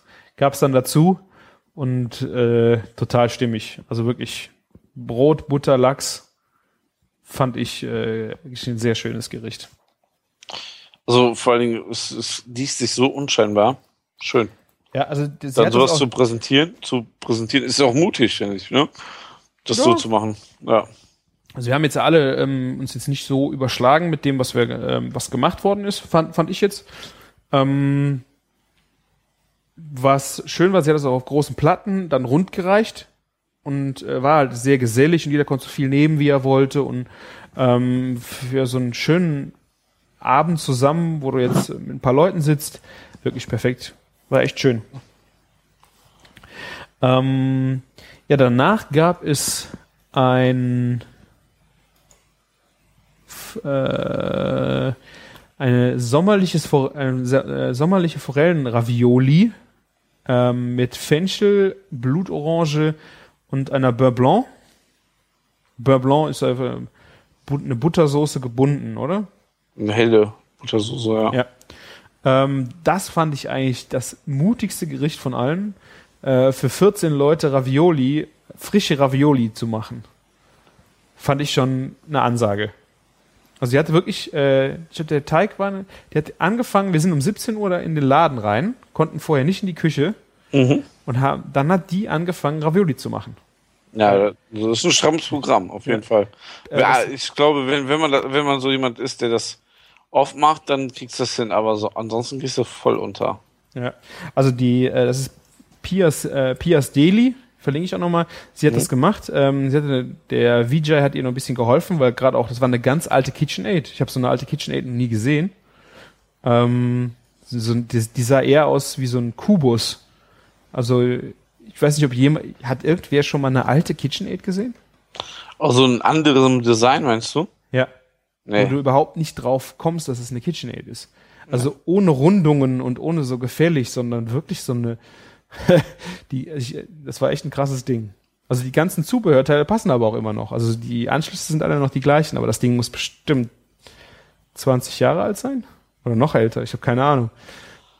Da hat dann, Wahrscheinlich noch älter, ja. da war dann der Pasta-Aufsatz drauf ähm, zum Reiben. Das haben die echt wahnsinnig gut zusammen hingekriegt. In der Mitte halt dann ein, äh, eine Farce von der äh, Forelle drin und sehr schönes Gericht. Also ein bisschen Parmesan noch drüber. Gab auch nur, ich meine, gab drei Ravioli pro Person. Wir haben ja irgendwie sieben Gänge gegessen. Äh, war völlig äh, ausreichend, aber du musst ja dann trotzdem äh, sieben, äh, 14 Ra äh, Personen mal drei Ravioli und noch ein paar Reserve. Das ist schon, Ja. da machst du schon ein paar. Ist stramm, da hast du recht. Ja. Ähm, ja, und dann ging es weiter, das, ich weiß nicht, äh, die habe ich schon mal auf der, ähm, ach scheiße, wer ist die Weinmesse in Düsseldorf? Äh, Pro Wein. Prowein, ja. Da habe ich sie auch getroffen. Äh, es ist die äh, Confiture de Vivre. Das müsste die äh, Sen Sandy, genau. Ähm, die hat ein Rillette gemacht, aber von der Forelle. Normalerweise hast du ja Rillette, äh, so Geschichten von der Gans in Schmalz und wo dann das faserige Fleisch drin ist. Das ist ein super schöner französischer äh, Brotaufstrich. Und sie hat den mal ganz leicht interpretiert mit ähm, mit Creme fraiche und Forelle und äh, ein bisschen Möhrchen, Radieschen, Zitrus und sowas. Das war so echt eine feine, leichte Rillette-Geschichte. Habe ich so auch noch nie gegessen. Gänserillette kenne ich. Aber Forelle habe ich auch noch nicht. Aber ist auch ein fetterer Fisch, also Ja, passen, es, ne? war halt überhaupt nicht in der Anmu Anmutung fett und durch die Creme fraiche, also du hast ja keinen Schmalz, äh, sie hat keinen Mhm. Schmalz genommen dafür, sondern hat dann äh, wirklich bewusst Creme fraiche genommen, um das Ganze einfach so, ja, totale Leichtigkeit zu geben. Und das war für den Fisch eigentlich das Beste, was passieren konnte. Und dazu hatte sie ein äh, Kümmel-Fenchelbrot gemacht, das hat sie genannt Smash Bread. Das hat die nämlich genauso gemacht, wie Sven das schon mal erzählt hat, in den zwei äh, Bratpfannen übereinander. Weißt du, wo du die eine Bratpfanne äh, machst du heiß, auf dem, Mhm. du heißt, du backst das Brot nicht, sondern du legst dann diesen Fladen da rein und machst von oben drauf die andere Pfanne und presst die dann quasi ähm, so dass das Brot von beiden Seiten Farbe bekommt und halt gart. Daran kann ich mich nicht erinnern, dass er das erzählt hat. Aber Ja, vielleicht warst du auch in der Folge nicht da. Also Sven hat ich da, kann es glaube mir ich, gut vorstellen, ja. ich glaube, seinen Pizzateig ähm, so schon mal in, den, in, die, in eine Pfanne gelegt, die geölt war, und dann eine zweite gleiche Pfanne von oben da drauf gedrückt, sodass du quasi durch, die, durch das Pressen, durch die Hitze äh, von der Induktion halt, dass du von beiden Seiten dieses Brot gebacken, ohne es in den Backofen zu tun. War auch eine schöne Variante. Da war dann gerösteter Fenchel ähm, mit drin im, ähm, im Teig und sowas. Sehr, sehr stimmiges, einfaches äh, Gericht, um, ja, kannst du super mal auf den Tisch stellen. Aber jeder von euch, der was mitgebracht hat, hat irgendwie schon so eine besondere Note mit reingebracht. So nicht so, ah ja, das ist jetzt der Fisch mit lila Kartoffelpü äh, und ähm, irgendwie den und den Trüffelschaum, sondern irgendwie schon immer eine sehr, sehr interessante, zumindest eine Komponente, die neu war oder eine andere ja. Zubereitungsart, ne? Also oder beides, ja. Ne? Das Ja. ich sehr, sehr schön. Also mh, so irgendwie, du hast in jedem Gang irgendwie einen Aha-Effekt. Ja. ne? ne? Und ich glaube, das ist ähm, gerade also, äh, gerade auch bei euch, äh, so, ich sag mal, bei euch Bloggern. Also so, ähm, man, man kennt ja schon vieles und es wiederholt sich so viel, ne? Das sehe ich auch gerade immer bei den Barbecue-Blogs und so, aber ähm, da ist schon mal äh, viel, also was ist Innovation? Das ist ja nichts ähm, neu erfunden, aber schön, schöne Ja. kleine Geschichten dabei. Ja. Und das Highlight ähm, kam dann äh, von äh, der Mut anderer. Die kommt auch aus München, das ist die Petra. Mhm. Ähm, die hat Kalbszunge gemacht. Und äh, ich habe ja schon mal viel Schweinezungen gemacht, bei mir auch. Äh, aber diese Kalbszunge, die war so edel. Sie hat äh, die, die normal zubereitet in einem Sud. Die war eineinhalb, eineinhalb, zwei Stunden ganz langsam vor sich hin simmern lassen. Und dann gab es dazu einen lauwarmen Salat vom grünen Spargel und vom Mönchsbad. Weißt, weißt du, was Mönchsbad nee, ist? weiß ich nicht. Da haben wir wieder diese, diese Zutaten, weißt du, Ja. wovon wir gerade geredet haben. Ja? Also ich habe das schon ein paar Mal gesehen. Ähm, das sieht aus, ähm, man könnte fast meinen, es ist wie eine Alge. Also sind Mhm. ganz viele ähm, so grüne, ich könnte jetzt eine Blume, die so aussieht, aber das hilft euch wahrscheinlich auch nicht weiter. Ähm, einfach wie grüne Fäden, ein bisschen dicker und dann halt nur grüne Fäden. Ähm, und der hat ein sehr leicht nussiges Aroma. Äh, ich glaube, es ist eine, ich weiß nicht, wie er in Italien heißt. Also in Italien wird er wohl viel verwendet. Ähm, und das zusammen mit dem Spargel war schon sehr geil. Und dann hatte sie als äh, andere Textur einfach dünne Kartoffelscheiben, ähm, die du so zu Nestern gelegt hast. Also, wenn du die hast, die ganz dünn gehobelt und diese dann in eine äh, Pfanne mit Butter gelegt, sodass du quasi Bratkartoffeln gemacht hast, Mhm. aber die dann so zusammengepappt und dann durch die Hitze und die Stärke hast du dann so einen Taler gehabt. So, Mehrere Scheiben zu einem Taler quasi gebraten. genau. Äh, und dann den schön crunchy, der lag un zu unterst, dann da drüber so ein, so ein Fächer von drei Scheiben von der Zunge, die zart war ohne Ende. Und da drüber, das fand ich der Oberknaller, ein Pesto von Pistazien. Aber im Grunde war das nur Pistazie mit Olivenöl und Salz und ein bisschen Zitrone.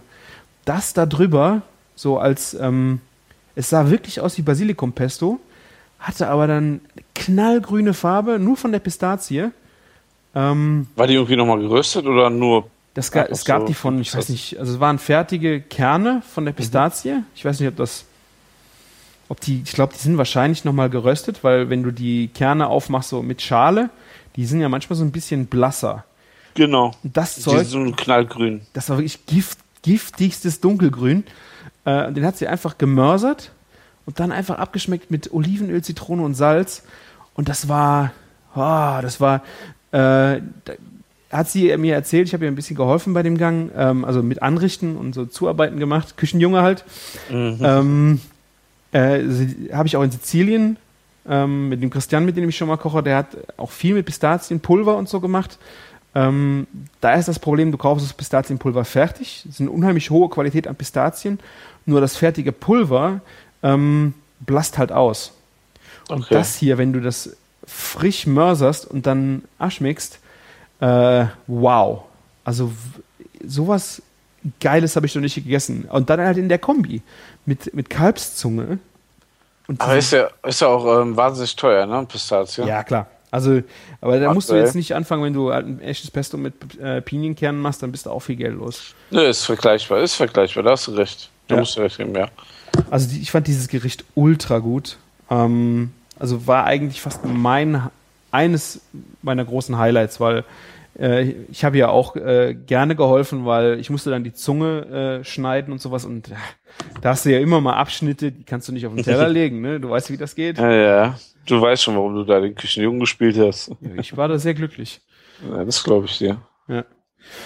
Nee, es war echt äh, rundum schöne Veranstaltung, sehr schöne Weine dazu. Ähm, also, wie gesagt, dadurch, dass du im Chablis wirklich nur Chardonnay hast, äh, war dann wirklich sehr interessant, wie die einzelnen Winzer diese ähm, die Weine dann einfach auch ganz anders ausgebaut haben, äh, die Lagen, wie viel Sonne die bekommen haben und so, das spielte alles eine Rolle äh, und war dann echt mal schön so in so einer Verkostung. Ich glaube, wir haben acht oder neun äh, verschiedene Chablis probiert und das war schon schön. Sehr interessant. Sehr interessanter Abend und auch mal äh, schön mit so viel Verrückten zusammen an einem Tisch zu sitzen, ist immer gut. Da, da, da hoffe ich ja mal, dass bei dem Bier irgendwann so weit ist, dass man mal mit fünf verschiedenen Bieren mit der gleichen Hopfensorte sitzt. Ne? Und dann, we weißt du, so irgendwie stelle ich mir so irgendwann mal später die Ausbaustufe schon so ähnlich vor. Ja. Ne? Klar, kannst du fünf IPAs am Abend trinken, aber fünf IPAs haben auch teilweise sehr viel verschiedene Hopfen. Ja. Und äh, wenn du sagst, du, ihr habt da so Chablis getrunken und man sieht so, in welche Richtung das alles gehen kann, da äh, wirkt es ja auch nochmal Interesse und ist einfach schön zu sehen. ja. Ja, hört sich echt nach einem tollen, tollen Abend an. Und ich bin mal gespannt, wie es sich dann so auf einer Seite Print widerspiegelt. Ich bin auch gespannt, wie das überhaupt aussehen wird, was da kommt. Ähm, ja, war echt, war auf jeden Fall ein sehr schöner Event, hat echt Spaß gemacht. War ein bisschen anstrengend. Ich habe dann in der Nacht danach, äh, glaube ich, das waren gerade mal vier, fünf Stunden, die ich nur gepennt habe. Ähm, am nächsten so. Morgen gerade Frühstück und dann direkt ins Auto gesprungen, um mittags wieder äh, arbeiten gehen zu können. Oh, Man muss ja. Urlaub sparen. Ich war ja ein bisschen in Neuseeland, da muss man Mhm. gucken, wo der Urlaub hinfließt. Ein bisschen viele, wenig Urlaubstage auf dem Konto noch, ja? Ja, wie es immer so geht, ne? Tja, Ja, stimmt. dann habe ich letzte, letzte Woche noch eine Sache erlebt. Erzähl. Äh, Du hast mich getroffen. Ah, das war das Wochenende davor sogar noch, ja? ah verdammt. Auf dem Das, Artback das Day. wollen wir lieber niemandem erzählen, ja, ja. Da war irgendein Fußballspiel, was jetzt nicht zu deinen Gunsten ausgegangen ist. Äh, ja, aber da wollte ich gar nicht von erzählen. Das Ja. war der Dienstag danach. Ähm, haben wir mit der Agentur Stammtisch gemacht. Und äh, kennst du einen Backes? Sagt dir der Name Backes irgendwas? Also es gibt hier eine Kneipe, die so heißt. Also hier bei uns auf Aber dem Land äh, ist ein Backes, eine Backstube, eine alte. Und früher war es halt so, wo, da gab es halt keine äh, unbedingt so viele Bäcker und die Leute haben dann auf dem Land selber gebacken. Mhm. Die hatten aber dann auch keinen Backofen, sondern die hatten zusammen einen, äh, einen Backes, das ist ein Häuschen, wo ein Ofen drin war, der mit Feuer geheizt worden ist, wo dann äh, zusammengebacken wurde. Also jeder hat den Teig fertig gemacht, ist dann dahin gegangen und dann wurden die Brote abgebacken. Okay, da, so, sowas von so Backhäusern habe ich schon mal gehört. Das, das, das kommt mir bekannt vor. Und ich sehe auch schon, dass Backes, die Kneipe bei uns, nochmal, also Gaststätte in der Nähe, hat auch Gerstenkörner im Logo. Ah, siehst du? Ja. Ja. Und das ist halt so, dass jetzt ähm, diese Backes-Häuser gerade bei uns noch sehr viele erhalten sind, benutzt werden. Und da gibt's halt einen Verein, den Backes-Verein, der sich dann äh, darum kümmert und auch noch einmal im Monat, äh, äh, einmal im Monat oder alle zwei Wochen machen die dann wirklich das Ding an und backen da zusammen. Und decken sich auch noch großenteils mit Brot ein, was sie dann noch einfrieren und auch, äh, ja, Ja, cool. es ist wirklich äh, Wahnsinn. Ich habe das vorher immer wieder mal gehört, habe es aber noch nie persönlich gesehen. Und äh, die haben da zwei Öfen in den Backes stehen. Ähm, und das ist wirklich eine Kunst, das Ding auch äh, zu befeuern und anzukriegen. wahnsinnig großer Bratraum, äh, Backraum. Ich glaube, die kriegen da 70 Brote rein. Krass. Und das sind keine 500 Gramm, sondern das sind richtige Kavenzmen, also eineinhalb Kilo Brote. Ähm, und das, das Ding wird halt vollgepackt mit äh, so Buchenästen, Bündeln. Also ich weiß nicht, wie der Fachausdruck heißt. Die machen hiermit die Martinsfeuer. Ähm, die werden, die Junggesellen machen diese Bündel äh, auch immer wie fertig. Die werden dann aufgeschichtet zum Martinsfeuer. Ähm, und genau so ist es da dann auch. Die sind so, ja, so 20 Zentimeter im Durchmesser und davon haben die halt diese verschiedenen Reisigbündel, keine Ahnung. Ähm, und der wird dann halt da drin abgefackelt bis zur, äh, bis zur Kohle. Äh, das Besondere daran ist aber, warum nehmt ihr keine Kohle direkt dafür? Äh, das Problem ist, es wird nicht so heiß. Das war mir auch nicht bewusst, dass du, wenn du diese trockenen Buchenäste hast, dass die eine viel, viel größere Hitze entwickeln. Die brennen zwar nicht so lange, aber heißer Genau. wohl. Ja, ja, das kenne ich vom Wocken. Also wenn du so richtige Woktemperatur haben willst beim Grillen, dann nimmst du auch so feine Bündel mit ähm, Buchenessen. Das, Ja. das habe ich auch schon gehört, ja. Ja. Und ähm, die haben halt das ganze Ding dann wirklich vollgepackt. habe ich ein paar sehr schöne Fotos gemacht, wie dieses Ding halt wirklich in Flammen steht. Ähm, und das dauert, glaube ich, eine Dreiviertelstunde, Stunde, muss das Ding halt vorher anheizen. Ähm, und dann holst du die ganze Asche raus und äh, äh, backst dann quasi nur noch mit der Resthitze. Da ist keine äh, aktive Quelle mehr drin, die das Ding ähm, erhitzt, sondern du backst dann wirklich nur noch über die gespeicherte Hitze im Stein. Das finde ich Ja. schon krass. Also du hast danach keine Möglichkeit mehr, die Temperatur auch wieder hochzukriegen. Du musst halt echt gucken, äh, dass du jemanden dabei hast, der sich so gut damit auskennt, dass er dann genau auf die richtige Temperatur äh, bringt, dass du dann darüber äh, deine Brote machen kannst. Danach kannst du noch eine Pizza schicken und dann vielleicht sogar noch einen Kuchen darin backen, der weniger Hitze braucht. Krass, ja.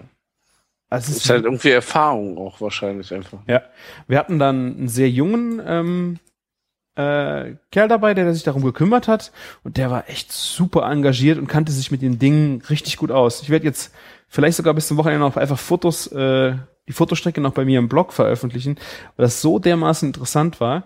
Ähm, innen drin hast du halt auf dem Boden, äh, wenn du die ganze Kohle rausgezogen hast, natürlich immer noch jede Menge Asche rumliegen.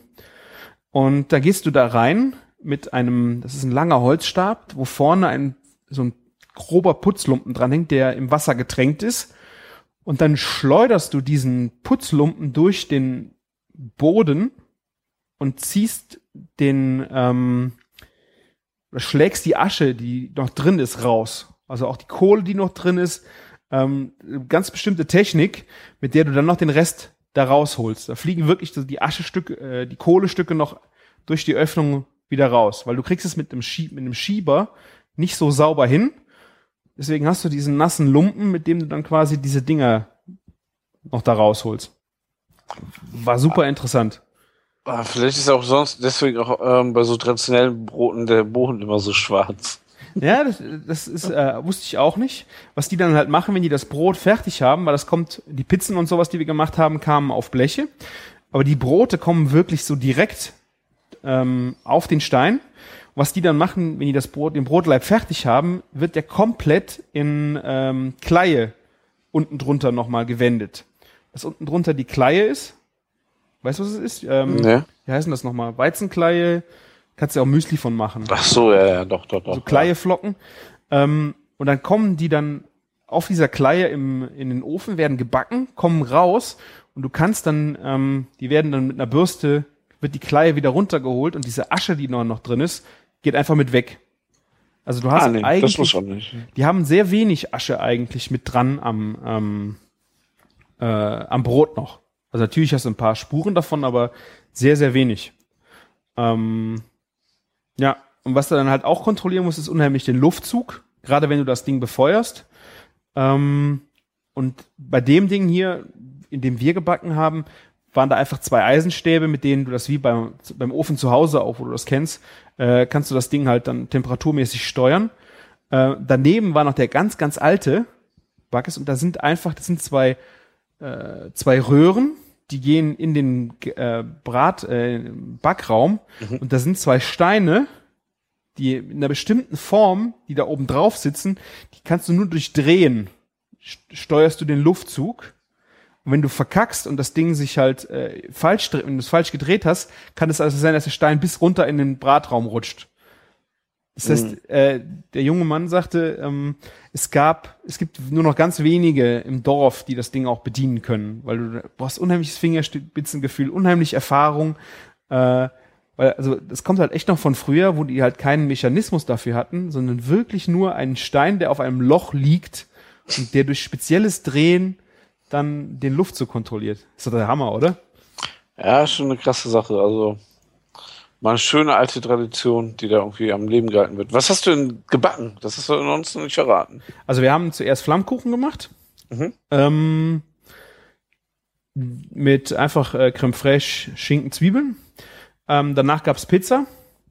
Äh, ganz vielerlei äh, verschieden belegt. Ähm, da auch ein, ein kleiner Tipp, den äh, hatte ich mir vorher überlegt, einfach eine Scampi-Pizza zu machen. Ähm, und ich habe mittags einfach Knoblauch, ein Knoblauchöl gemacht. Einfach Mhm. nur Knoblauch und Öl püriert. Ähm, noch nicht mal mit Salz abgeschmeckt. Das hat so viel Schärfe.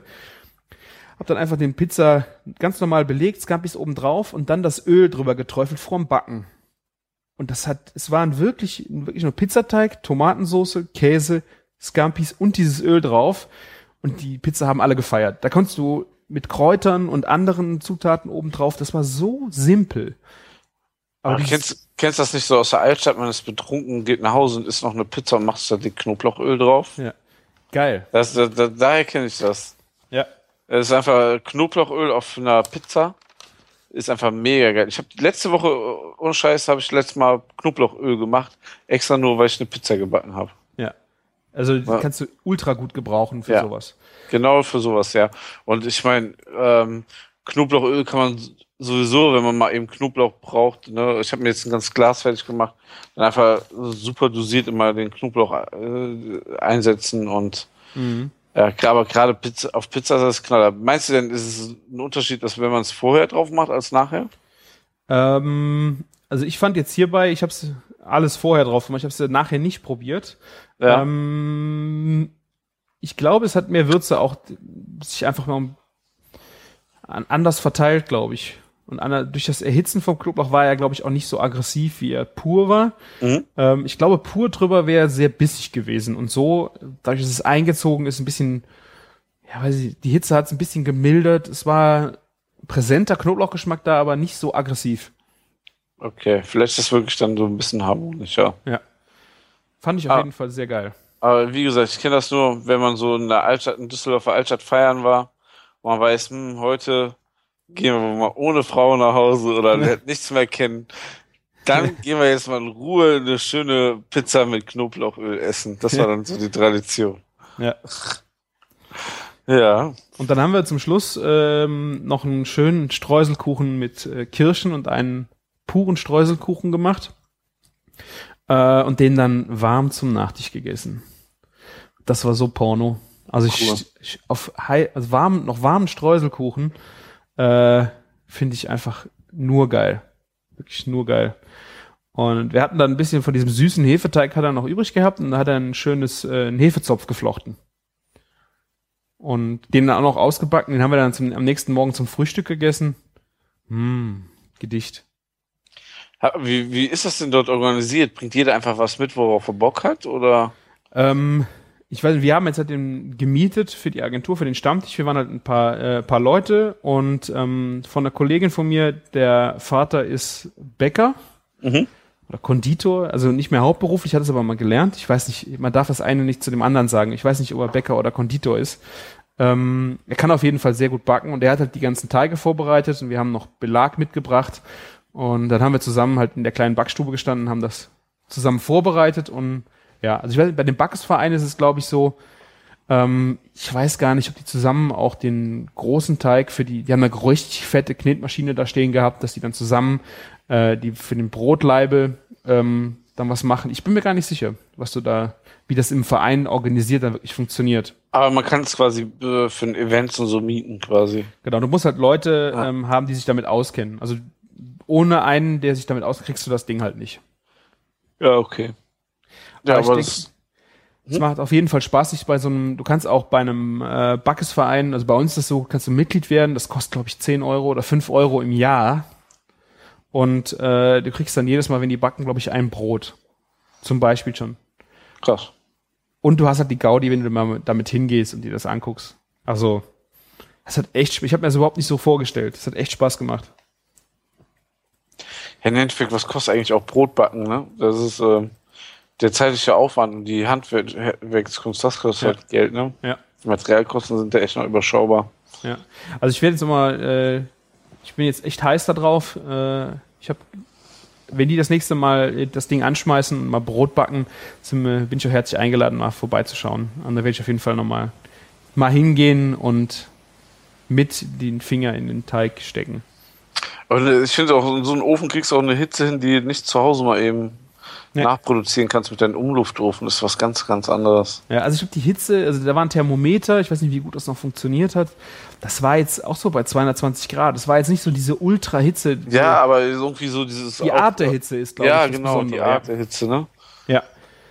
Einfach, ähm, das ist wie Grillen über Gas oder Kohle. Ich glaube, es ist einfach, die Hitzestrahlung ist einfach total anders. Und äh, das hat echt, aber gerade auch bei so schnellen Lebensmitteln wie so Flammkuchen und Pizza war das echt gut. Ja, der Stein wird ja wahrscheinlich auch noch ein bisschen höhere Temperatur haben.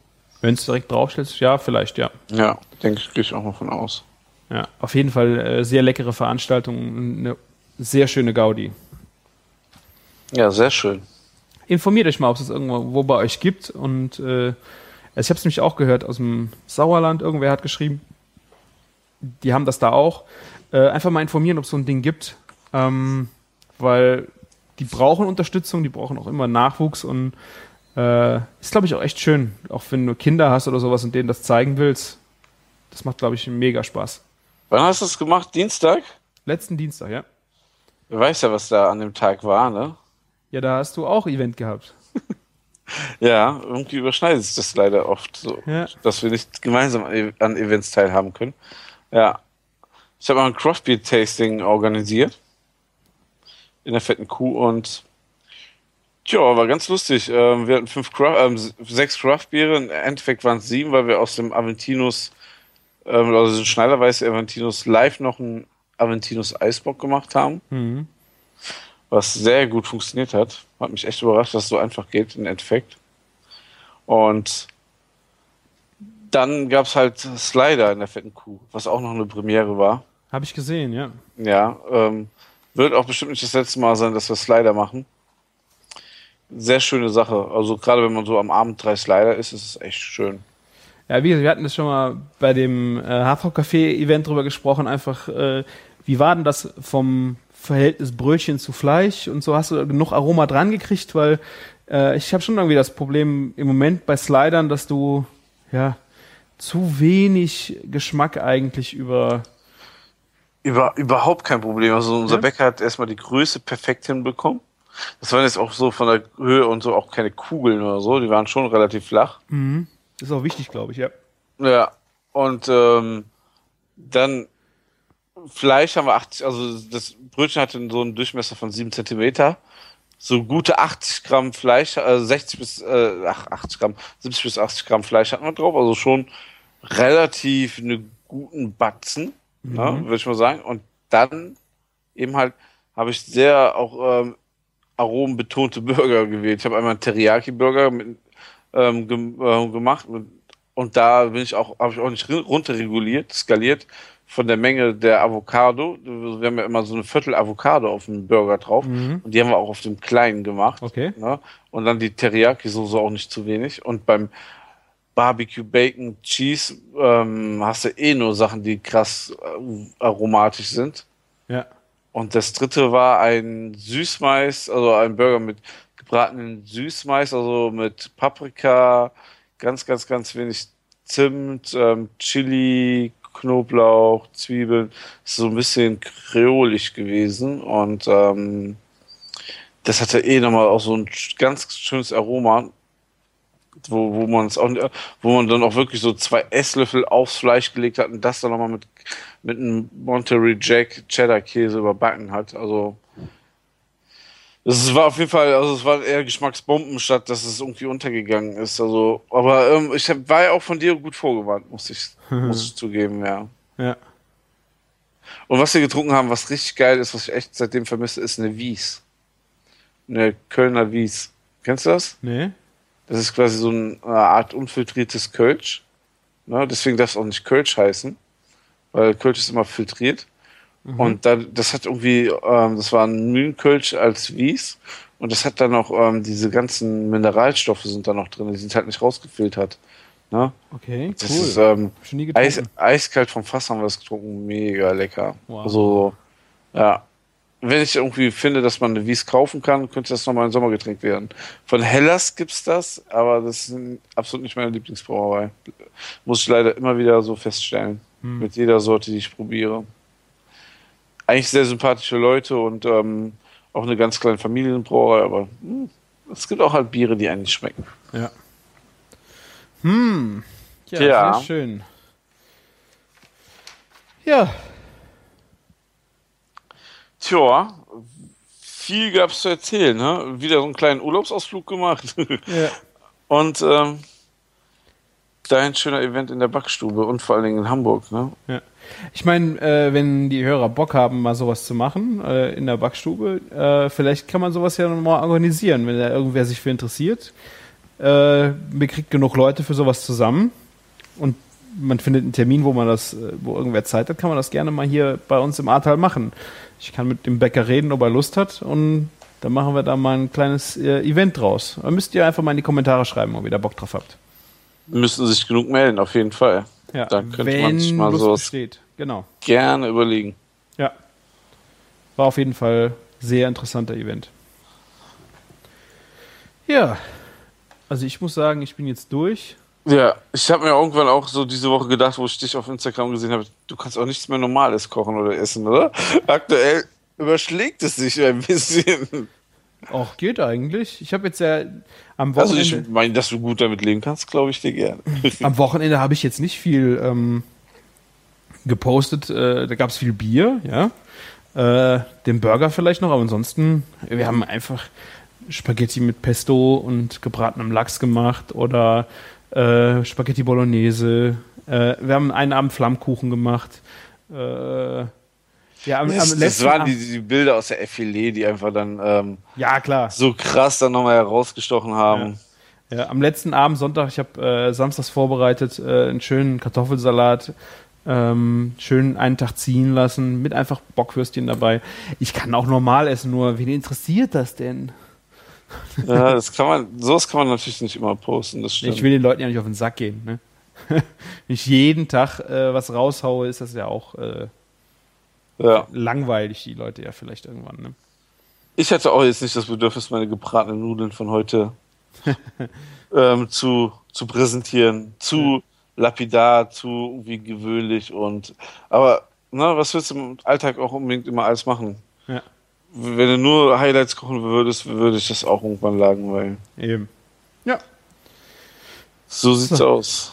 Ja, dann äh, freut mich sehr, dass ihr uns wieder zugehört habt. Geht auf unseren Blog, schenkt uns Kommentare, verbessert uns, äh, wo ihr könnt, damit wir es dann auch irgendwann besser erzählen können. Flattert uns durch, bewertet uns auf iTunes, auch sehr wichtig für uns. Ähm, ja, ich freue mich über jeden Respond. Ihr könnt auch gerne über Twitter was schicken, über Facebook, egal woher. Ähm, gebt uns Feedback, das bringt uns weiter. Und ich gebe rüber an den Martin für die letzten Worte. Ja, wieso immer ich? Nein. Ähm, du hast ja schon fast alles wieder gesagt. Ne? Ja, ja, ähm, gut. Tja, macht's so wie die mächtigste Frau der Welt, Est Matthias. So fies ihr könnt. Ja, so schön von oben so in den Mund reinhängen und los geht's. So muss das sein. Macht's gut und lecker. Genau. Lasst euch schmecken. Meldet euch. Wir hören uns. Bis demnächst. Ciao. Ciao.